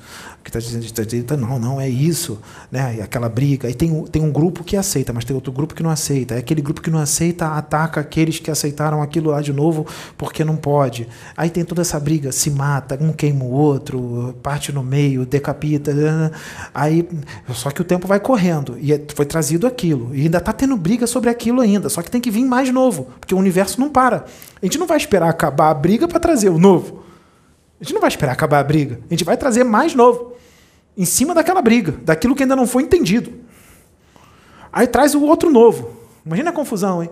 Traz o outro novo. Só que aquilo lá atrás ainda não foi entendido. E o outro novo já chegou, porque não pode esperar. Se aquilo lá atrás não foi entendido, imagina o que está sendo trazido agora. Mas tem que vir. Tem que vir. Tem que vir. O, sendo, o anterior sendo entendido ou não entendido. Porque tem que ter crescimento, tem que ter evolução. Tem que ter evolução. Não tem mágica. É só ter visão. É só sentir. Precisa ver, não. Sente. Se você conseguir sentir, você vai compreender o que tem no universo. É só se abrir para sentir sentir. Sente. Aí vai ficar fácil para compreender. Aí a postura religiosa acaba. A postura ortodoxa, fanática religiosa, acaba. O desespero acaba. Acaba o desespero. Está preparado para viver na colônia Grande Coração? Ou numa dimensão superior? Tá bom, tá todo mundo doido para ir para lá. Legal. Aí você vai para lá. Fica lá 500 anos. 500 anos lá, 500 anos mesmo, contadinho, 500 anos. Você aqui vai estar tá louco para ir para lá. Nossa, eu quero sair desse inferno, quero ir para lá. Só que tu vai ficar de lá vendo o que está acontecendo aqui. No início, você vai ficar lá, vai curtir e tal. Mas depois vai chegar uma hora que, mesmo estando numa alegria imensa, você vai. Se você está lá, você já sente amor no coração. Você já tem uma certa evolução. Você vai olhar para cá para baixo, você vai ver como é que está o negócio, você vai falar assim, pô, você não vai aguentar. Você vai pedir para voltar lá. Ah, me encarna lá em São Paulo, ou no Rio de Janeiro, ou em Minas Gerais, ou qualquer outro estado do Brasil, que eu vou reencarnar para ser preparado para ser um dirigente espírita, ou um dirigente um bandista, porque eu tenho que, tenho que dar um jeito nisso, porque tá feia a coisa. Aí você vai abandonar um negócio lá maravilhoso para vir para cá por amor. Para ajudar aqueles que estão na tristeza. Tristeza do quê? Da ignorância. Da ignorância. Mas você acha que vai ser, vai ser, vai ser aceito por todos? Não, você vai ser aceito por muitos, mas vai ser atacado por vários. Muitos outros. Aqueles que você veio para ajudar, que estão com uma visão meio complicada da realidade. Porque o negócio é muito, muito, muito, muito, muito maior do que se imagina. Não se prende à colônia espiritual, não, hein? Porque tem mais. Tem muito mais. Nós falamos de um planeta regenerado, né? Beleza. A humanidade que está lá encarnada, evoluidíssima, amorosa. E as dimensões superiores referente a esse planeta? As dimensões superiores. Você acha que a colônia espiritual desse planeta regenerado é igual às colônias daqui? As colônias são proporcionais à evolução da humanidade que está naquele planeta. Tá? E um planeta acima do regenerado, que é o ditoso. Imagine como é que não é a colônia espiritual de um mundo ditoso. Incompreensível para das dimensões superiores aqui. Coloca as dimensões superiores aqui da Terra num chinelo. E é maravilhoso aqui, hein? Imagine as dimensões superiores de um planeta ditoso. Abre a mente. Sai da colônia Nosso Lar. Sai da colônia agora Grande Coração. É linda, maravilhoso, muito legal, bonito. Mas vamos na colônia Nosso Lar de um planeta ditoso. Não vai ser igual a colônia Nosso Lar daqui. Então por que, que não abre a mente para o que tem mais no universo? Por que é que não sai da colônia Nosso Lar da Terra e não vai na colônia Nosso Lar de um mundo ditoso? Que está preso a colônia ao nosso lado da Terra como se fosse o único céu que existe? Maravilhoso. Tem que abrir a mente. Tem muito mais. Você já viu uma flor que fala inteligente? Olha lá, ele se assustou. Tá vendo a gravidade do problema? Ele se assustou. Você se assustou, sim. Se assustou sim. Se assustou sim, porque eu estou sentindo sua energia. O que você fala não condiz com o que está sendo emanado.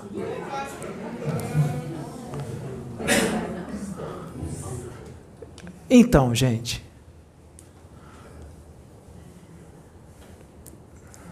Tem muito mais.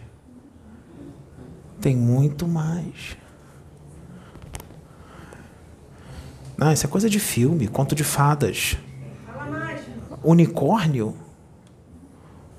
Pegasus, um cavalo com asas? Isso não existe.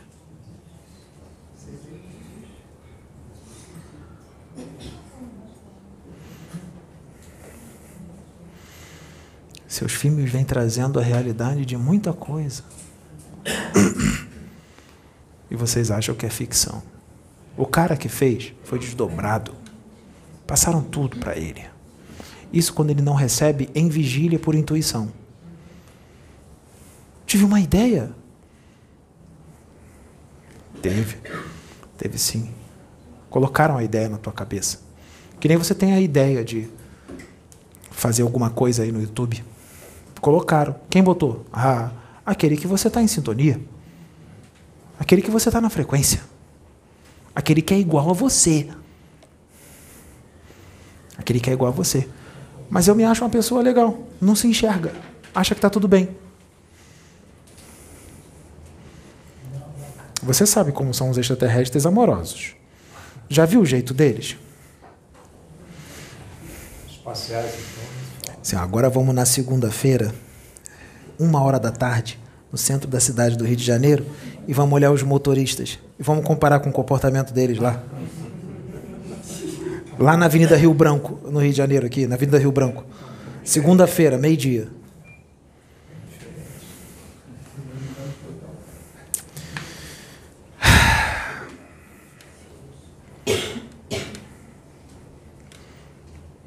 É. Difícil, hein? Difícil.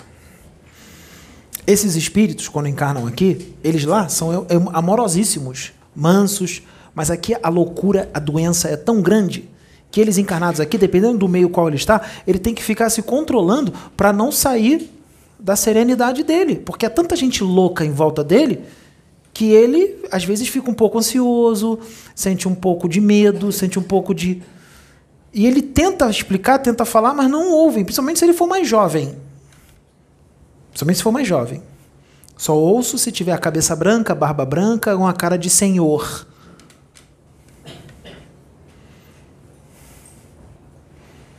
Só vejo o corpo. Eu não vejo o espírito. Eu não vejo o espírito. Eu não vejo. Eu só vejo o corpo. Mas eu tenho conhecimento do espírito.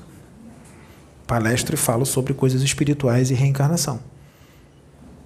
Mas nas atitudes eu só vejo o corpo. Corpo físico, perecível. Não vejo o espírito que está lá dentro.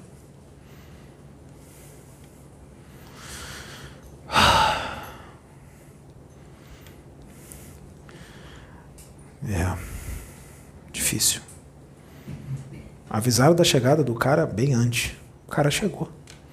Mas ele não foi dos, ele não foi rei, tinha que ser rei, tinha que ser um brutamonte de dois metros, bem belicoso, bem violento, adepto a guerras, né? Tinha que ser desse jeito, de acordo com o meu sistema de crenças. O cara me vem amoroso, fraterno, manda amar uns aos outros. Olha que absurdo que ele disse, mandando a gente amar os nossos inimigos. Há 3.300 anos atrás, teve um que veio preparar a chegada do, do que veio há 2.000 atrás e falou isso para os rivais. O Faraó falou isso para os rivais. Eu não quero guerras. Vamos nos amar todos. Quando ele falou isso, eu não quero guerras, eu não vou fazer guerras, eu não vou ordenar meus soldados a lutarem, na frente dos chefes de outros países, sabe como é que eles ficaram? Eles começaram a cutucar um ao outro quando ele falou isso. Cutucar um ao outro e começar a rir. Ih, ó, está falando que não quer guerra, vamos invadir, vamos tomar tudo. Eles não estavam preparados para ele, ele ainda estava, ele ainda era muito para a cabeça. Ele estava muito além daquela humanidade. Eu estou falando do Akenaton. Akenaton voltou e continuam sem estar preparados. Conquistamos uma quantidade pífia de pessoas, igualzinha a dois mil anos atrás. Só uma rodinha e volta. Os outros não querem saber. Nada mudou. Nada mudou. Nada mudou. Há dois mil anos atrás, tínhamos alguns milhões, não chegava nem ao bilhão, alguns poucos milhões, 160 milhões encarnados. Aí era a rodinha, a rodinha com 10, com 15, com 20 pessoas, a rodinha para ouvir Jesus. Hoje nós temos 9 bilhões. A rodinha aumentou, porque é proporcional à quantidade de pessoas. De 9 bilhões, nós temos uma rodinha de 135 mil inscritos. Mudou alguma coisa? Mudou nada. Então vamos, nós vamos desistir? Não está dando certo? Não, está dando muito certo. A rodinha lá atrás foi pequena. E até hoje se fala o que foi dito na rodinha há dois mil anos atrás. Então, está dando certo. Porque nós não sabemos o que vai acontecer no futuro com aquele que fala para a rodinha. Nós não sabemos. Há dois mil anos atrás, o planejamento foi o seguinte: vamos fazer o seguinte, vamos deixar crucificarem ele, porque vai ser exatamente isso que vai propagar a mensagem. Hoje nós vamos fazer o quê? para propagar a mensagem? Quem disse isso?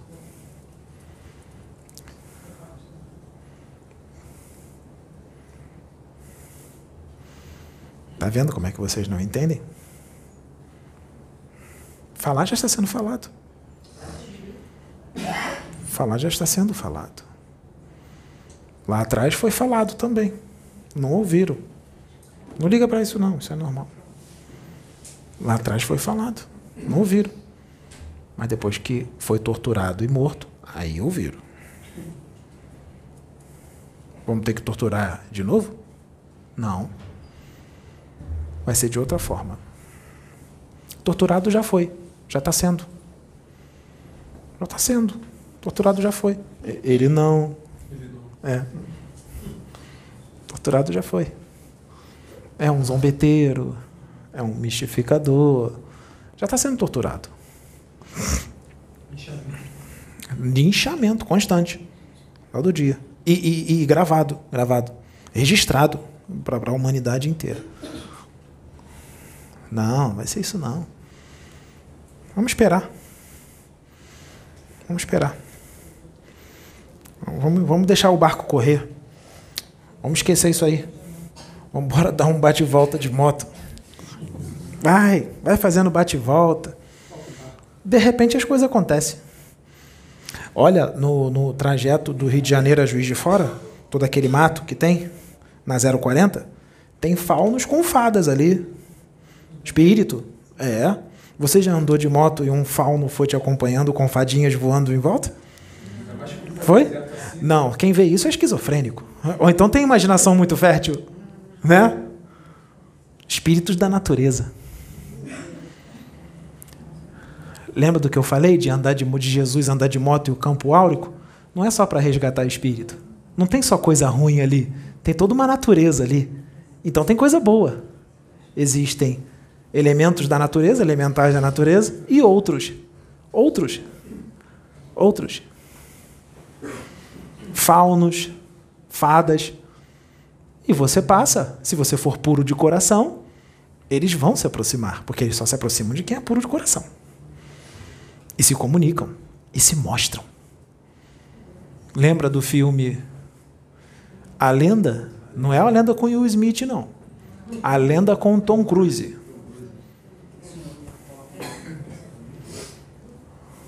É. O que, que foi que atraiu os unicórnios? O que, que atraiu os unicórnios? A pureza de coração da menina e o canto dela. Mas não era só a voz dela, era o que ela emanava. Ela era pura, ela emanava amor. O unicórnio é inocente, é um espírito evoluidíssimo. Um ser humano, um mortal, não podia nem tocar nele.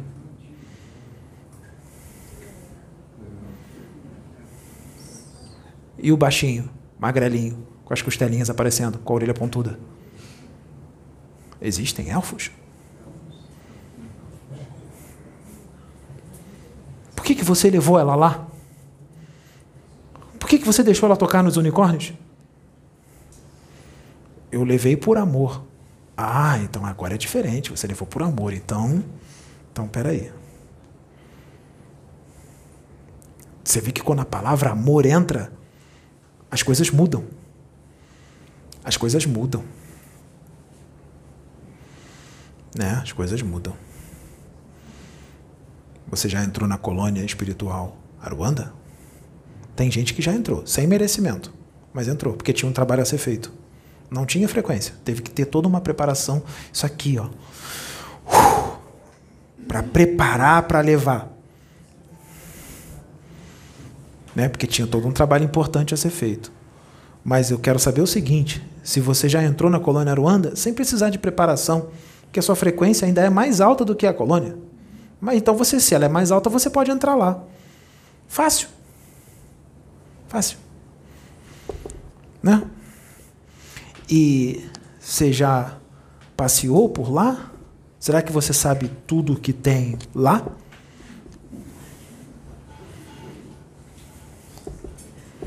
Eu acho que não. Eu acho que não.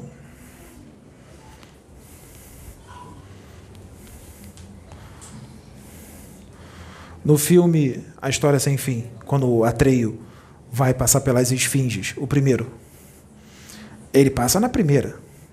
Quando chega na segunda esfinge, na segunda esfinge, que o velhinho fica lá em cima, o anãozinho, o velhinho, lembra do velhinho, o magrelinho, que fica com a luneta, olhando? Não lembram, não?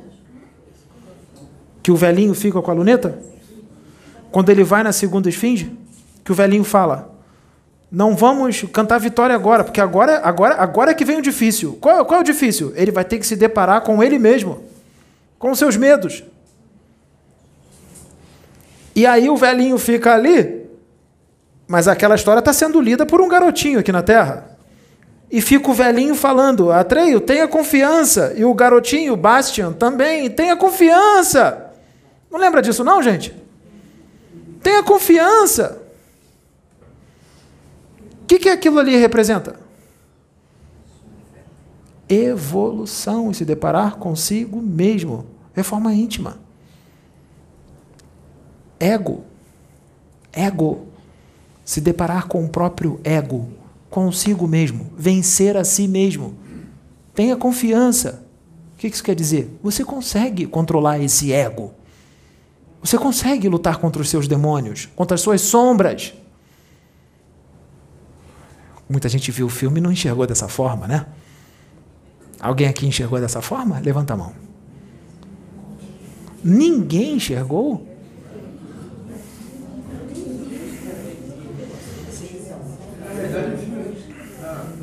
Está vendo como é que a gente precisa estar aqui? Vocês estão vendo como é que a gente precisa estar aqui para a gente mergulhar mais fundo? Fala.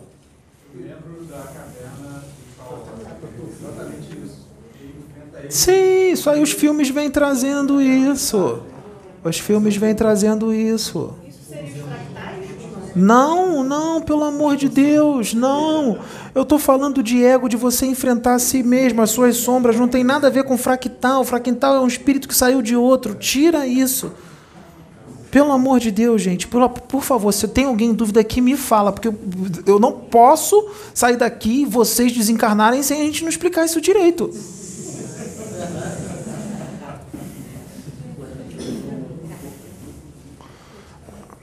Tenta achar é, o filme, é fácil de achar. É o, o, primeiro História Sem Fim, é o primeiro, bem velho, filme velho. Década de 80, né?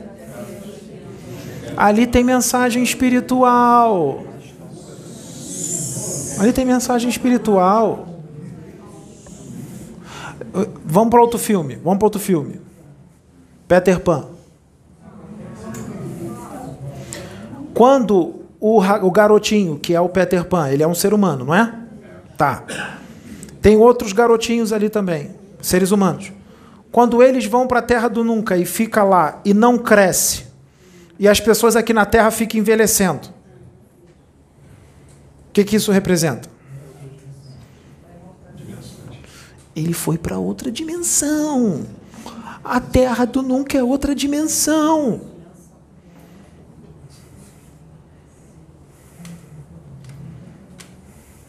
Não cresce.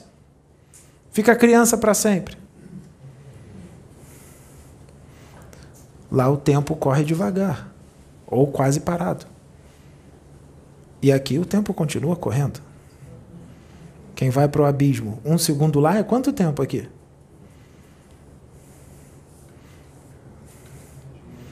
E o que tem lá?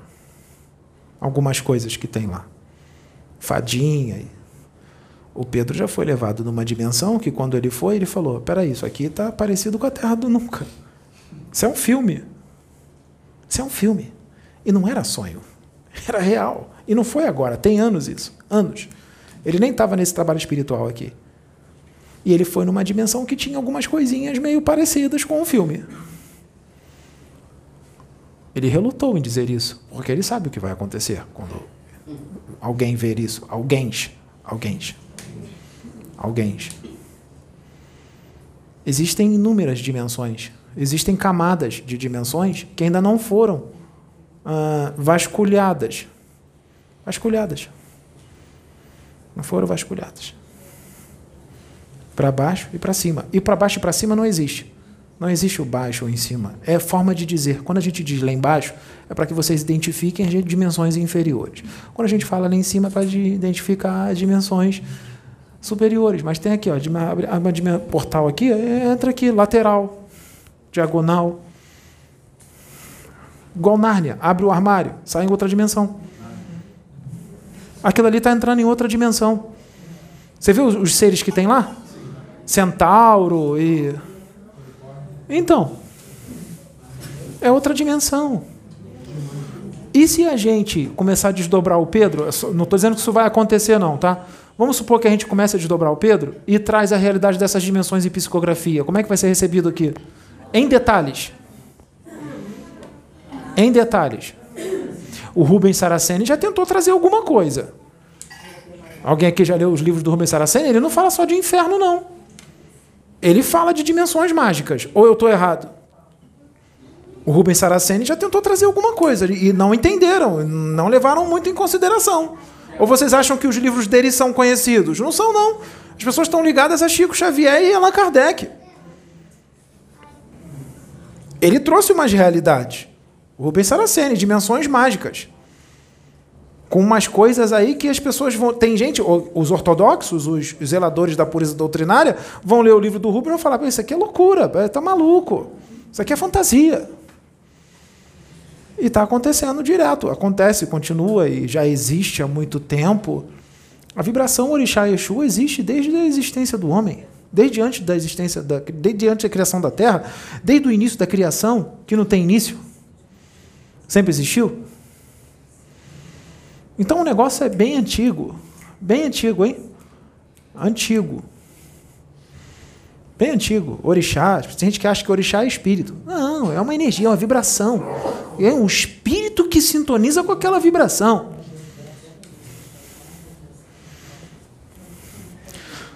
Tá tudo aí, ó. Se abrir a visão, aqui, vocês acham que tem o que aqui? Não, tudo não, porque é muita coisa. Tudo é muita coisa. Não, nem quase tudo. Tem muita coisa. Não tem tudo aqui. Tudo aqui, aqui dentro. Gente, nós somos o quê? Os mais especiais do universo? Como tu, a gente que está achando isso, né? Não. O que eu estou querendo dizer é que tem muitas coisas aqui. Tem muitas coisas. Ou vocês acham que o Pedro está falando sozinho?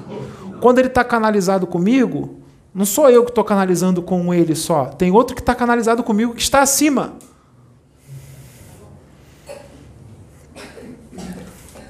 A canalização às vezes é quíntupla, cêntupla.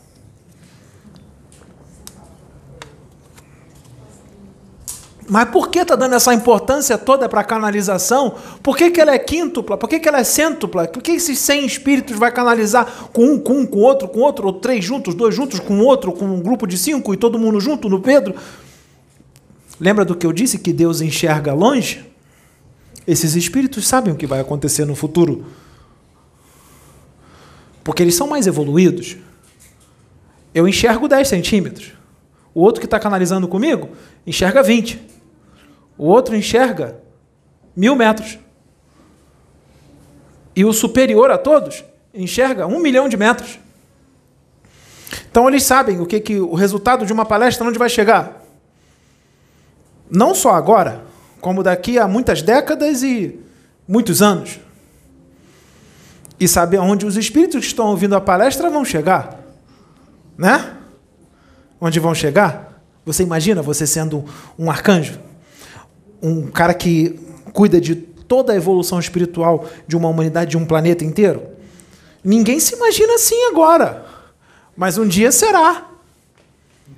Você se imagina você com a mente viajando pelo universo? Outro lado da Via Láctea. Pum, já está. Uma galáxia a 500 trilhões de anos-luz de distância daqui. Pensou? Tá lá.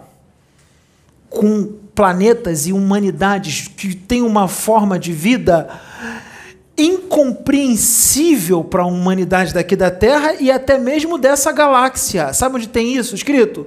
Vai lá no livro Apometria Umbanda do Norberto Peixoto. A Matiz fala isso, que tem extraterrestres, tem extraterrestres, leiam o livro Apometria e Umbanda, do Norberto Peixoto. O livro é sério, foi psicografado, o médium é sério. Leiam. No início do livro, Ramatiz fala que tem extraterrestres que são incompreensíveis para a humanidade daqui do planeta. Que se visse a forma de vida deles, como eles pensam, qual é a cultura deles, a evolução espiritual deles, fora da compreensão. Fora da compreensão humana muito mais evoluídos. Nossos irmãos, gente. São nossos irmãos. Só que são muito mais antigos, mais evoluídos. Mas são nossos irmãos, são filhos de Deus. Um dia nós seremos assim, que nem eles. Nós seremos assim, que nem eles. Nós estamos caminhando para isso. É o destino de todos. É evoluir. Isso aqui não é nada. Isso aqui, se você souber entender o que é isso aqui, isso aqui é um instrumento. Para quê? Para sua evolução. Se você tiver experiência, conhecimento, for muito evoluído, você pode usar isso aqui para a sua evolução e para a evolução de muitos outros. Então, isso aqui é um instrumento muito eficiente. Um instrumento que pode levar muitos para a luz ou para as trevas. Tem uns espíritos aí que estão usando isso aqui, estão encarnados, estão usando isso aqui para levar um monte de gente para as trevas. Vão responder por isso. Mas na cabeça deles, na cabeça deles, eles estão certos. Na cabeça deles tem gente que está fazendo a vontade de Deus. Na cabeça deles, não, eu estou fazendo certo, é a vontade de Deus, eu tenho que desmascará-lo. Na cabeça dele, ele está fazendo certo, mas não está. E aí? Vai tirar isso da cabeça dele, se ele acha que está certo. Há dois mil anos atrás, eles achavam certo você não amar os seus inimigos. Na cabeça deles, aquilo era o certo. Não amar os inimigos. Mas era o certo? Não, o certo é amar os inimigos. Vai tirar da cabeça deles lá que não amar os inimigos é errado. Vai lá tirar isso da cabeça deles que não amar os inimigos, não amar ninguém, não, amar quem é teu inimigo. Ó, isso aí está errado, você tem que amar. Vai lá explicar isso para eles, que eles têm que amar os inimigos. Vai lá. Vocês têm que ver qual era a reação deles. Quer fazer viagem no tempo para ver a reação deles? As gargalhadas?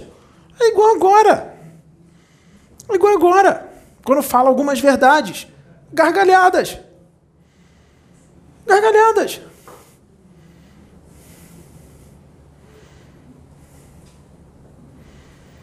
Então, tem muita gente aí que acha que está certo, acha, eu já disse a palavra acha. E não é um acha, é achas. Achas. São muitas. Achas. Né? Quer ver como é que não entende? Pegou Jesus, torturou e matou. Torturou e matou. Por quê? Nem imaginava quem era. Imaginava quem era. A Kenaton foi lá, estava aí, primeira oportunidade, bebe aí o veneno e morre. Toma flor para outra cheirar e acabou. A outra flor envenenada cheira e morre, pronto. Porque sabiam que matando ela ia afetar ele. Sabiam, porque ela era todo o suporte. Ela era toda a administração do negócio. Toda a administração. Porque ele não podia fazer aquilo. Ele tinha que falar de Deus. Ele tinha que falar do universo. Se ele se preocupar em administrar tudo, ou ele faz uma coisa ou ele faz outra. Então ela administrava tudo. Administrava tudo. Ele só tinha que falar, porque a espiritualidade sabia que quando ele abrisse a boca para falar, ia vir tudo da espiritualidade. E não precisa de preparação, vem tudo transformava uma frase num livro de mil páginas. E, ah, li aqui, leu a frase? Li, vou, vou dar palestra de cinco horas, em cima da frase. Ele não podia ficar se preocupando com a administração de reino. Deixa com a Nefertiti, que ela é boa nisso. Às vezes ela, tá, ela encarna de novo, está no esquecimento. Aí passa por umas coisas na vida, que algumas coisas foi até um pouco além, que não precisava passar, mas passa. Mas depois que desperta, com a ajuda dele, com a ajuda dele, aí ela lembra quem ela é, o que ela faz, ela passa a administrar tudo, não é? Mas outro poderia despertar isso nela? Não, só ele. Existem situações que o plano B não tem a mesma eficiência. Ah, mas não tem mesmo. Isso não é ego e vaidade. É o que é. Tem situações que o plano B vem, mas é um plano capenga, não vai ser a mesma coisa. Iria cair tudo. Iria cair tudo.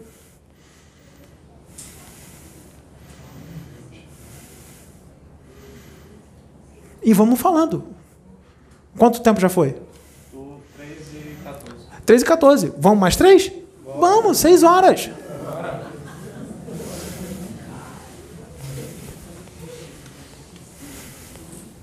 É isso aí. E vai falando, porque o maior prazer é falar. Porque sabe que está entrando e todo mundo vai evoluir. Inclusive os que acham que estão certos, que na verdade estão errados. Ah, mas é o detentor de toda a verdade. Não! É mais conexão. E quem tem mais conexão enxerga mais longe. Quanto mais conexão, a visão é de um milhão de metros. Quanto menos conexão, 10 centímetros de visão. 10 centímetros. De 10 centímetros para um milhão de metros é uma distância e tanto, hein? Hum, por isso que há 3.300 anos não entenderam, porque a distância era de um milhão de metros para 10 centímetros. E não adianta ter livro na cabeça, porque isso não depende só de, de estudo. Isso depende de comunhão, conexão, estar em fase com Ele, ser um com Ele e fazer exatamente o que Ele quer que seja feito. Eu estou mostrando um negócio para o Pedro agora um chão cheio de areia, com muitos grãos de areia. E eu estou mostrando um universo dentro de um grão de areia. Só que na praia tem incontáveis grãos de areia. Se colocar um universo dentro de cada grão, o negócio é grande.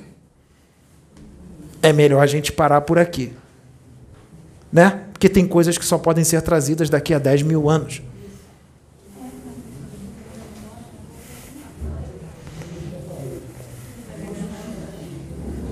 Você consegue ser um com o planeta? Um com Gaia. Você consegue captar os pensamentos de Gaia? Você consegue sentir o que ela sente? Você consegue entrar em fase com ela? Você consegue incorporar ela? Incorporar que eu estou dizendo não é para trazer uma mensagem, é se fundir a ela. Você consegue isso? Você consegue saber quais são as intenções dela? Você consegue sentir o que ela sente mesmo? O amor que ela sente? Se você sentir isso. Quando você pegar onda na praia, quando você andar de moto pela estrada e com toda a natureza em volta, aí você vai saber do que eu estou falando.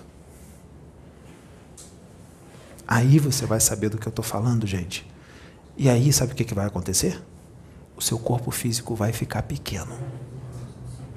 Com tanta luz você vai ter que se controlar para não explodir o seu corpo.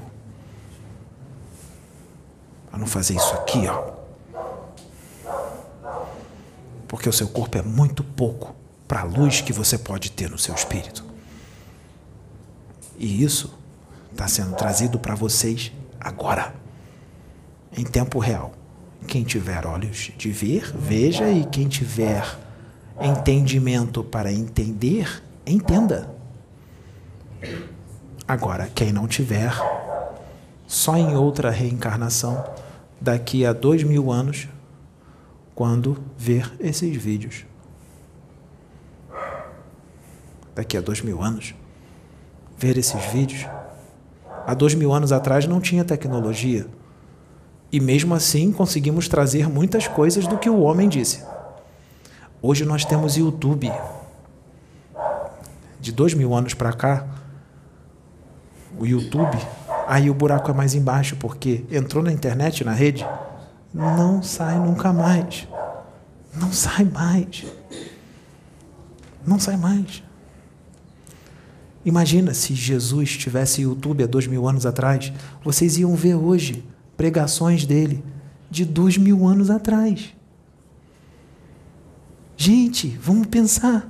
Imagina, dois mil anos atrás, Jesus com o YouTube sentado numa pedra, falando para as pessoas, gravado e colocado no YouTube. Vocês iam ter acesso a isso hoje. Vocês iam ter acesso a isso hoje. Imagina a Kenaton com o YouTube naquela época. Vocês iam ter acesso a isso hoje. Mas peraí, e na Atlântida, com a tecnologia avançadíssima? E os registros de lá? Será que se perderam? E agora eu falei demais. Agora eu falei demais. Aonde está a Atlântida? Tá. Tá lá embaixo. Embaixo do mar. E se ela subir? Com tudo que tem nela? Não, ela não subiu não. Não subiu não. A Atlântida tá lá. Com tudo que tem nela. O homem daqui da Terra não tem tecnologia para chegar lá. Não consegue chegar lá. E se ela subir com tudo que tem nela? Mas tem um problema. Será que o homem daqui vai conseguir acessar o que tem nela? Tá. E se tiver alguém encarnado aqui, que tem muita comunhão com ele, e colocar a mão numa espécie de cristal que eles têm, e quando botar a mão o negócio se abrir, aparecer uma imagem cheia de informações e símbolos e letras e palavras. Mas quando vai ser isso? Eu não estou dizendo que é agora, nem daqui a 10 anos, nem a 50, nem a 100. Mas eu estou dizendo que pode acontecer. Também não estou dizendo que vai acontecer. Estou dizendo que pode. Haverá cataclismos aqui, não haverá? Tá. Isso faz parte de transição planetária. É só mais uma transição, é a mais importante, mas é uma transição e já, já teve outras, outras transições planetárias. Já teve outros cataclismos. Como vocês acham que era a configuração do planeta Terra há um bilhão de anos atrás? É igual agora? Não, não era. Há 12 mil anos atrás era uma e agora é outra? Ou a Atlântida não submergiu? há 12 mil atrás. Então mudou o negócio. Está sempre mudando a configuração do planeta. Até porque também ele reage né, aos pensamentos né, dos humanozinhos daqui também, né, a natureza reage. Né? Então, alguma coisa que está aqui em cima agora pode estar tá embaixo, o que está embaixo pode estar tá em cima. Então, o que um cara falou que o que está embaixo está em cima, o que está em cima está embaixo, não é só aqui, o significado não era só espiritual, né? não era só do plano espiritual, né? Parece que tem mais. Porque isso não serve só para a Terra, serve para outros planetas também, porque os outros planetas também modificam algumas coisas. E aí sobe. Aqui desce. Né? No momento qual nós estamos, é melhor o que está lá embaixo subir o que está aqui descer, porque o que está lá embaixo é muito melhor do que está aqui em cima. O que está aqui em cima não está muito legal né? É, deveriam fazer um reset total e recomeçar, porque o que a gente vê aí na, na televisão e no YouTube, meu Deus, né? Meu Deus. É, podia resetar tudo e recomeçar. Né? Então, o que está lá pode vir. Tá, mas e se não, não descer? e levarmos médiums lá em desdobramento para trazer o que tem lá.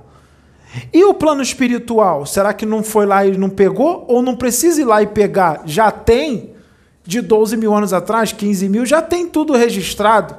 Então as informações estão no plano espiritual. Por que, que não traz? Porque não está na hora. O pouco que foi trazido já não é aceito.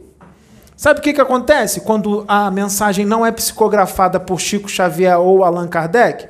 Sabe o que, que falam? Ah, isso aí foi psicografado por um pseudo-médium. Não, não tenho confiança nele, não. Não tenho confiança. Foi psicografado por um pseudo-médium. É isso que falam. Não acreditam, não aceitam, não entende, não compreende, não alcança não tem evolução espiritual, não tem expansão de consciência.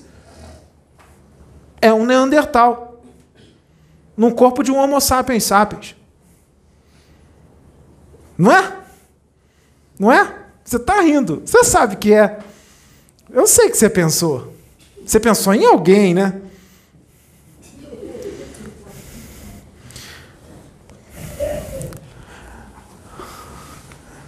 Nós estamos falando de alguém, mas tem gente que pega para si. Oh, tá falando de mim.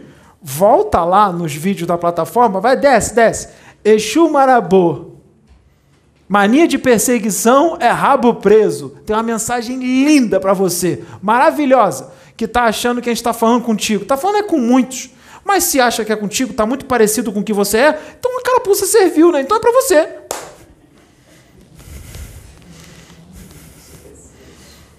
Porque você foi trazido aqui. Ou vocês acham que, você acha que você está vendo esse vídeo à toa?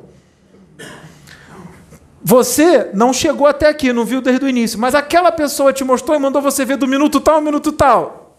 A mensagem chegou em você, não precisa nem ver o vídeo todo. A pessoa vê para você e depois manda você assistir. Ó, tá falando de você do minuto tal minuto tal. Nossa, vai dar um trabalho danado, porque tem um monte de gente que tem que falar isso. Porque para muitos, mas tem gente que acha que é só para um.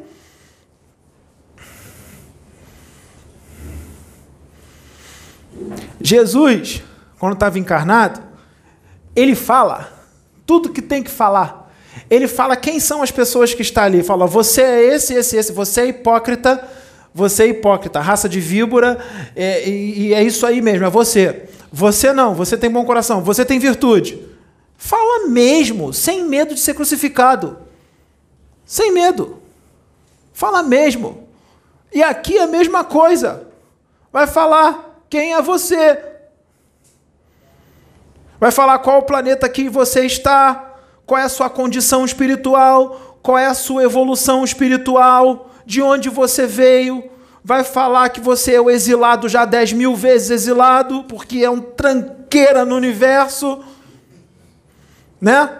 É fruta podre, por isso que tem que ficar no planeta Terra, na periferia da galáxia, no lado escuro, bem distante, apartado de tudo, para não contaminar as frutas que estão boas. Né? E o que eu estou falando aqui é medicina. Porque lá no plano espiritual, quando estava desencarnado, foi orientado de tudo isso na cadeia, nas celas. É, nas celas. Tem que ficar apartado num quartinho preso, com conforto, com tudo direitinho, bem tratado, com alimento, com água, tudo, tudo explicado no amor, mas tem uns que quando fala não fala meio grosso. Tem, existe. E lá Aí reencarna e acha que a lição acabou. Que nada, reencarna, a lição continua. Aí os professores também descem, encarnam em corpos físicos para continuar dando aula para vocês.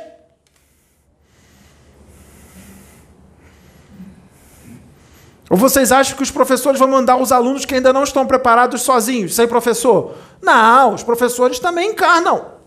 Desce todo mundo junto. Só que lá no plano espiritual não pode atacar o professor, porque lá tem umas regras bem rígidas. Né? E lá você está no plano espiritual. Mas aí, quando você está lá, o professor está te ensinando, você, você quando está no seu quarto, fala assim: eu vou reencarnar. O professor também vai reencarnar. Quando eu reencarnar, eu acabo com ele. Aqui eu não posso fazer nada. Aqui no plano espiritual não posso fazer nada. Mas quando eu reencarnar, que ele reencarnar para continuar me dando aula, ah, lá eu estou encarnado, lá é terra de ninguém, tem YouTube, eu vou gravar vídeo, eu vou acabar com esse professor. É isso que acontece. É desse jeito. É desse jeito que é feito. Que nem lá Jesus aparece bonitão, aí fala com os espíritos rebeldes, porque ele fala, tá? Isso aconteceu há muitos anos atrás. Ele fala com os espíritos rebeldes, aí ele fala: estou mandando vocês para a terra, mas fica todo mundo tranquilo, vai todo mundo para lá. No momento certo eu vou encarnar, vou descer lá e vou falar com vocês. Aí fica todo mundo assim, ó. fica todo mundo esfregando a mão assim, ó. Porque sabe que eles vão estar encarnados aqui na terra, e sabe que quando Jesus descer, eles vão poder pegar ele e estraçalhar ele. Né? É desse jeito. E a história vem se repetindo.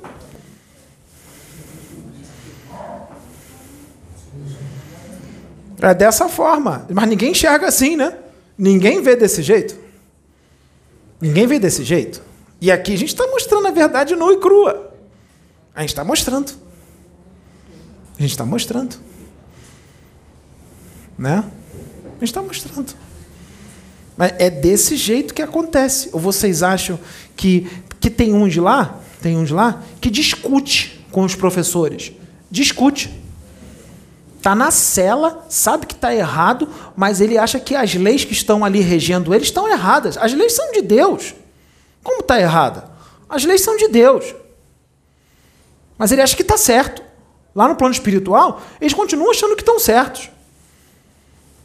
É igual aqui no plano físico. Acha que está certo. Aí discute com os professores. Quem são os professores que eu estou querendo dizer? São os espíritos evoluídos, os orientadores evolutivos. Discute com os professores. E às vezes os professores têm que falar grosso, porque a teimosia é grande. Sabe o que os professores fazem? Senta aí.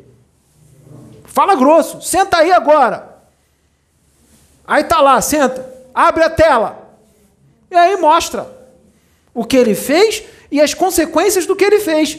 O que, que vai acontecer, o, o, o resultado da, daquele, daqueles atos dele na, na, encarnação atual, na anterior, na, da antes da anterior, há cinco atrás, seis atrás, sete atrás, oito atrás, tudo, toda a maldade sendo repetida em várias vidas. Toda a maldade sendo repetida. E aqui nós estamos falando para eles, porque tem um monte deles assistindo.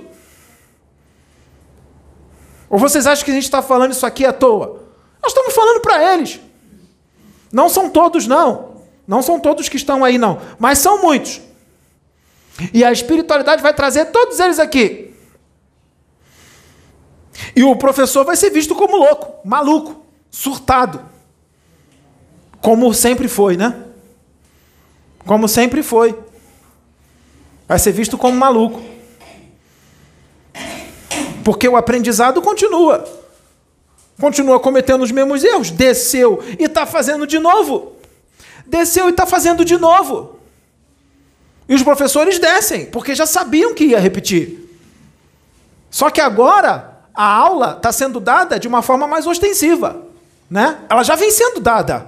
Há um tempinho atrás, já teve gente aí dando palestra, já dando mais aulinhas, de três horas, duas horas e meia, duas horas. Só que o serviço continua. Mas só que a coisa vai se intensificando. Né? A coisa vai se intensificando. Porque continua vindo desses, então tem que descer mais professores. Quando isso daí acabar, aí as coisas vão ser feitas de outra forma, né? Aí é no amor, aí é, né, é outra coisa. Vai lá no livro Apometria Umbanda, do Norberto Peixoto, sabe o que, que diz lá? Há um planetinha de Sírios. Qual é a diferença do planetinha de Sírios para a Terra? Lá da estrela de Sirius. Ah, a diferença, eles falam uma diferença, tá? Uma, tem várias outras, mas fala uma diferença. Qual é a diferença? Ah, lá quem reencarna na mesma família e tudo mais, não é por karma, é por afinidade de amor, de fraternidade. Olha o que, que ele diz: afinidade, porque todos são amorosos, todos são fraternos, todos são equilibrados, pacientes, todo mundo se dá bem, não é por karma, karma não é kármico. Ali não tem inimigos do passado. Quem encarna ali na mesma família é porque tem uma afinidade estrondosa. Ou seja, tem briga nas famílias lá? Não tem. É diferente da terra, que ele fala. Não, ali nas famílias na terra é os inimigos. Os inimigos que são colocados na mesma família para ver se desenvolve o amor. Né? É, é, a diferença é estrondosa. A diferença é soberba, superlativa. Né? Diferença estrondosa. São poucas as famílias aqui na Terra que estão reencarnadas por afinidade. São pouquíssimas. Pouquíssimas. Sempre tem umzinho ali que é inimigozinho. Sempre tem um capeta. Sempre tem um diabo. Um quiumba. Daqueles bem ruim. Sempre tem. Né? Porque percebam que às vezes ninguém se mata, mas um não aguenta olhar para a cara do outro. Um implica com o outro, um persegue o outro, é marido perseguindo mulher, mulher perseguindo marido, é pai perseguindo filho, filho perseguindo pai. Por que, que tem essa perseguição? Porque é inimigo do passado. Se fosse se amassem, não teria isso. Até quando aqui ser planeta kármico? Planeta kármico. Sabe o que é planeta kármico? É hospício. Planeta kármico é hospício. Hospício. Com gente doente. Doente, não é do corpo físico, não. Ferida, é, virótica, bactericida. Não. A doença é da alma. A doença é da mente, do espírito. Que essa é pior do que qualquer doença do corpo físico.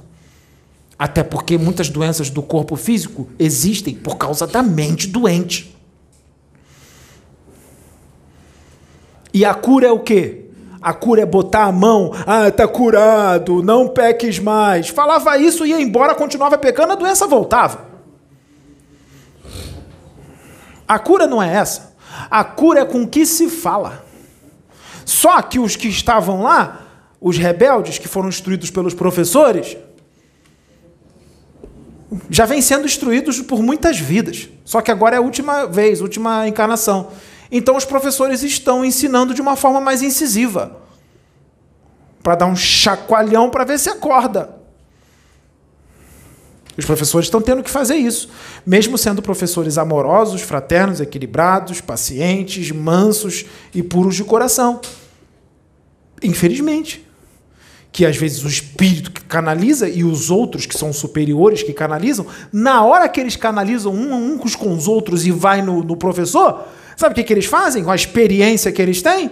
Eles acessam ali na hora o corpo mental do professor e vai na encarnação dele lá atrás, que ele era um pouco mais incisivo, e, e acessa ela. E aí ela aflora na encarnação atual. Qual é o nome disso? ressonância vibratória com a vida passada, só que para fazer coisa boa.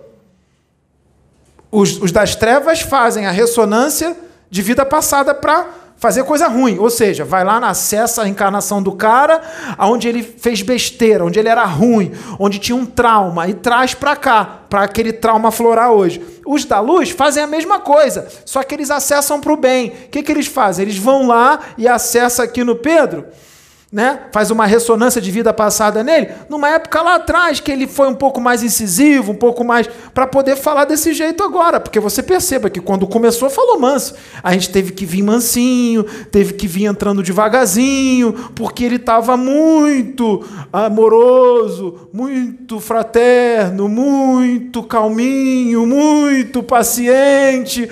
Aí falaram para mim assim, ó, você vai ter que devagar. Começa falando devagarzinho, vai falando devagar, ele vai falar mansinho, aí você vai indo devagarzinho, vai indo, vai, vai, até que chegar o um momento que vai ficar no ponto. Quando ficar no ponto, a gente dá mais três horas de palestra.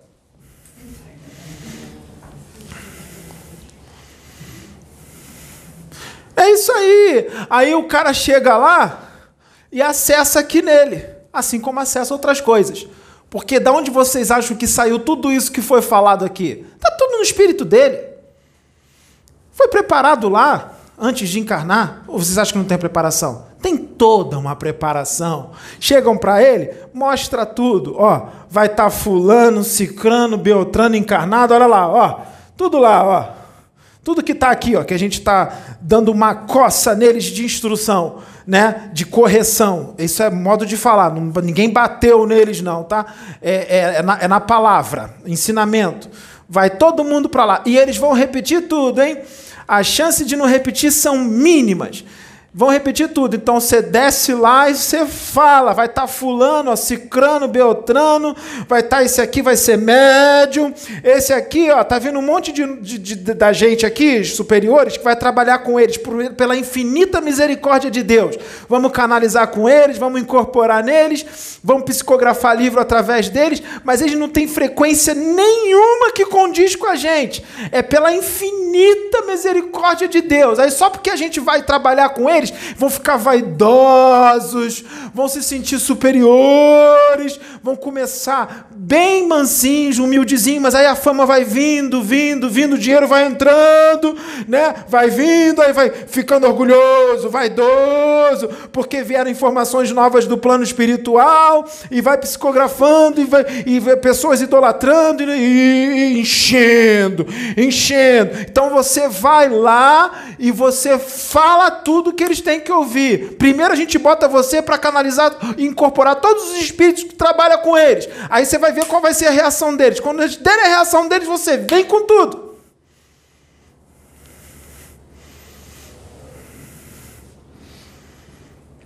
Porque os professores não são eles. Eles não são professores. Eles são alunos e dos bem repetentes. Bem repetentes. É daqueles que é assim, ó. Repete a terceira série agora. Repete de novo. Repete de novo. Só que o corpo físico não espera, ele vai crescendo, né? Aí tá na terceira série pela décima vez. Aí tá ele grandão, galalau, do lado de um monte de criancinha. Que vergonha, hein? Que vergonhoso. As criancinhas pequenininhas, eles tudo com 1,80m de altura, sentado lá nas carteirinhas. As carteirinhas não cabem nem mais neles. Fica assim, ó. Escrevendo na carteira grandão. Que vergonha, hein? Aí o professor tem que vir para dar aula de terceira série, para esses que repetiram já dez vezes.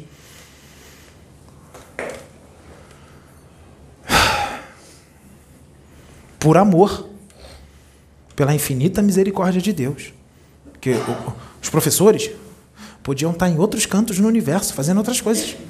Mas está aqui, dando aula de matéria repetida, que já está tudo nele. Está chato, repetindo tudo de novo. Tem gente aqui que vê como se fosse a primeira vez. Para ele, tá tudo repetido. Tem médium que é imaturo, aí fica se tremendo, aí acha que está incorporado, não está, aí fica assim, ó. Porque já passou por isso tudo. Aí fica entediante, é chato. Sabe? Aí tem que falar, fulano, não faz isso não. Maturidade mediúnica, repete, repete, repete, repete. Porque já tem experiência, que tá chato, aquilo ele já passou por aquilo, aquele beabá já passou por isso. Aí fica chato, aí você perde até a paciência. Já é repetido para ele. É repetido. Repetido.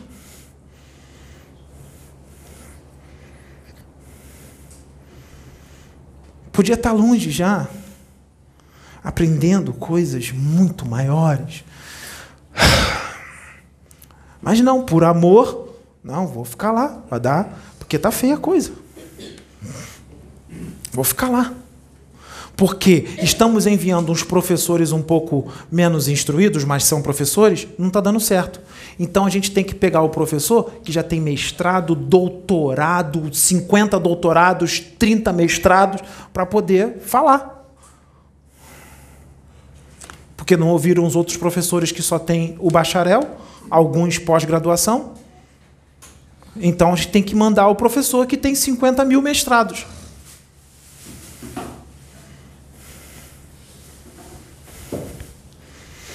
É brincadeira? Poderíamos ficar aqui até amanhã, mas vamos finalizar por causa do horário. Já tem, deve ter quase quatro horas aí já. Mas tem muita gente que vai ficar aqui até o final. Tem muita gente que gosta, vai ver. Bota na sequência, sem pressa, deixa. Porque tem gente que não está preparado para essa mensagem agora. Vai ter que ver as outras que vão entrar, vai ter que acontecer algumas coisas nas vidas delas por esses dias para poder essa mensagem entrar. Muitos não vão entender o que eu disse, mas em poucos dias vai acontecer algumas coisas. Aí a mensagem vai entrar. Preste atenção no que eu disse. Você entendeu, né? Por isso que vai na sequência. Vai acontecer algumas coisas esses dias. Aí a resposta vai vir. Que dia é hoje? Por isso que eu vou dizer a data. Dia 3 de setembro de 2023. Bota a data. Porque vai acontecer algumas coisas. Fiquem atentos. E a resposta vai vir. Mas não vai vir agora, não. Vamos deixar acontecer. Muitos não vão ver o que vai acontecer. Não vão ver. Vão dizer, pô, ele disse que ia acontecer. Você não viu. Quem disse que tem coisa que vai acontecer que vai ser divulgada na internet ou na televisão? Tem coisa que não vai ser divulgada. Mas vai acontecer. Aí a resposta vem. Ah, mas são é, quase quatro horas de palestra. A espiritualidade faz chegar. Se não vê tudo, lembra do vê do minuto ao minuto tal? Então, é isso aí. Existem servos auxiliares, auxiliares de Deus, que passam os vídeos, auxiliares de Deus. Auxiliares que estão a favor e auxiliares que estão contra o trabalho. Todos são auxiliares. Os que estão contra os que estão a favor. Gente, quando a obra é de Deus, não tem como não ser auxiliar. Todos são auxiliares. Quem queima livro, quem destrói, quem grava livro, é, quem grava vídeo atacando, todos são auxiliares. Todos são propagadores e divulgadores da voz de Deus. Ou seja, não dá nunca errado, só dá certo. Lembra do ele está no controle de tudo? Então, então entenda como ele é. Ele é isso. Quando é dele, não tem como falhar. Já deu certo. Todos são auxiliares e propagadores. Por isso que tem gente que parou de divulgar. Ficou quietinho. Porque viu que estava sendo auxiliar. Porque teve gente que lutou contra. Aí teve outras pessoas que foram. Pô, mas eu fui lá ver, você disse que era tão ruim, eu prestei atenção e o negócio é bom a beça. Falaram para os auxiliares que estão contra. Fica, os auxiliares ficaram possessos. Teve gente que falou assim: você está equivocado. Não quero saber mais do que você está falando, vou ficar lá com ele. Sabia que teve gente que falou isso? Os auxiliares ficaram para explodir. É de Deus, gente. Trabalha da fonte. Sabe o que, que tem aqui no meio aqui? Tem uma bola de luz imensa aqui, ó, cor amarela, dourado. Sabe quem é essa bola? É o Pai. É Deus. Ele está aqui, ó. Só que ele está ali, está aqui, está ali, está aqui, está aqui, está aqui, está aqui. É só forma de dizer. Eu estou mostrando para o Pedro, Pedro está vendo a bola de luz ali. É ele. É a fonte. Está aqui. E isso tudo aqui está acontecendo pela vontade dele, porque ele sabe muito bem o que ele está fazendo com os filhos. Sabe muito bem o que ele está fazendo. Cara é a voz dele. Então é isso. Eu queria falar mais três horas, porque tem muita coisa que está vindo como blocos na mente dele aqui. Ó. A gente ficaria até amanhã de manhã, mas não tem problema não, a gente vai gravar outros. Vai gravar outros. Quando eu sair, ele vai, ele vai voltando ao normal. Tá? Então fiquem todos com Deus e que Deus abençoe a todos.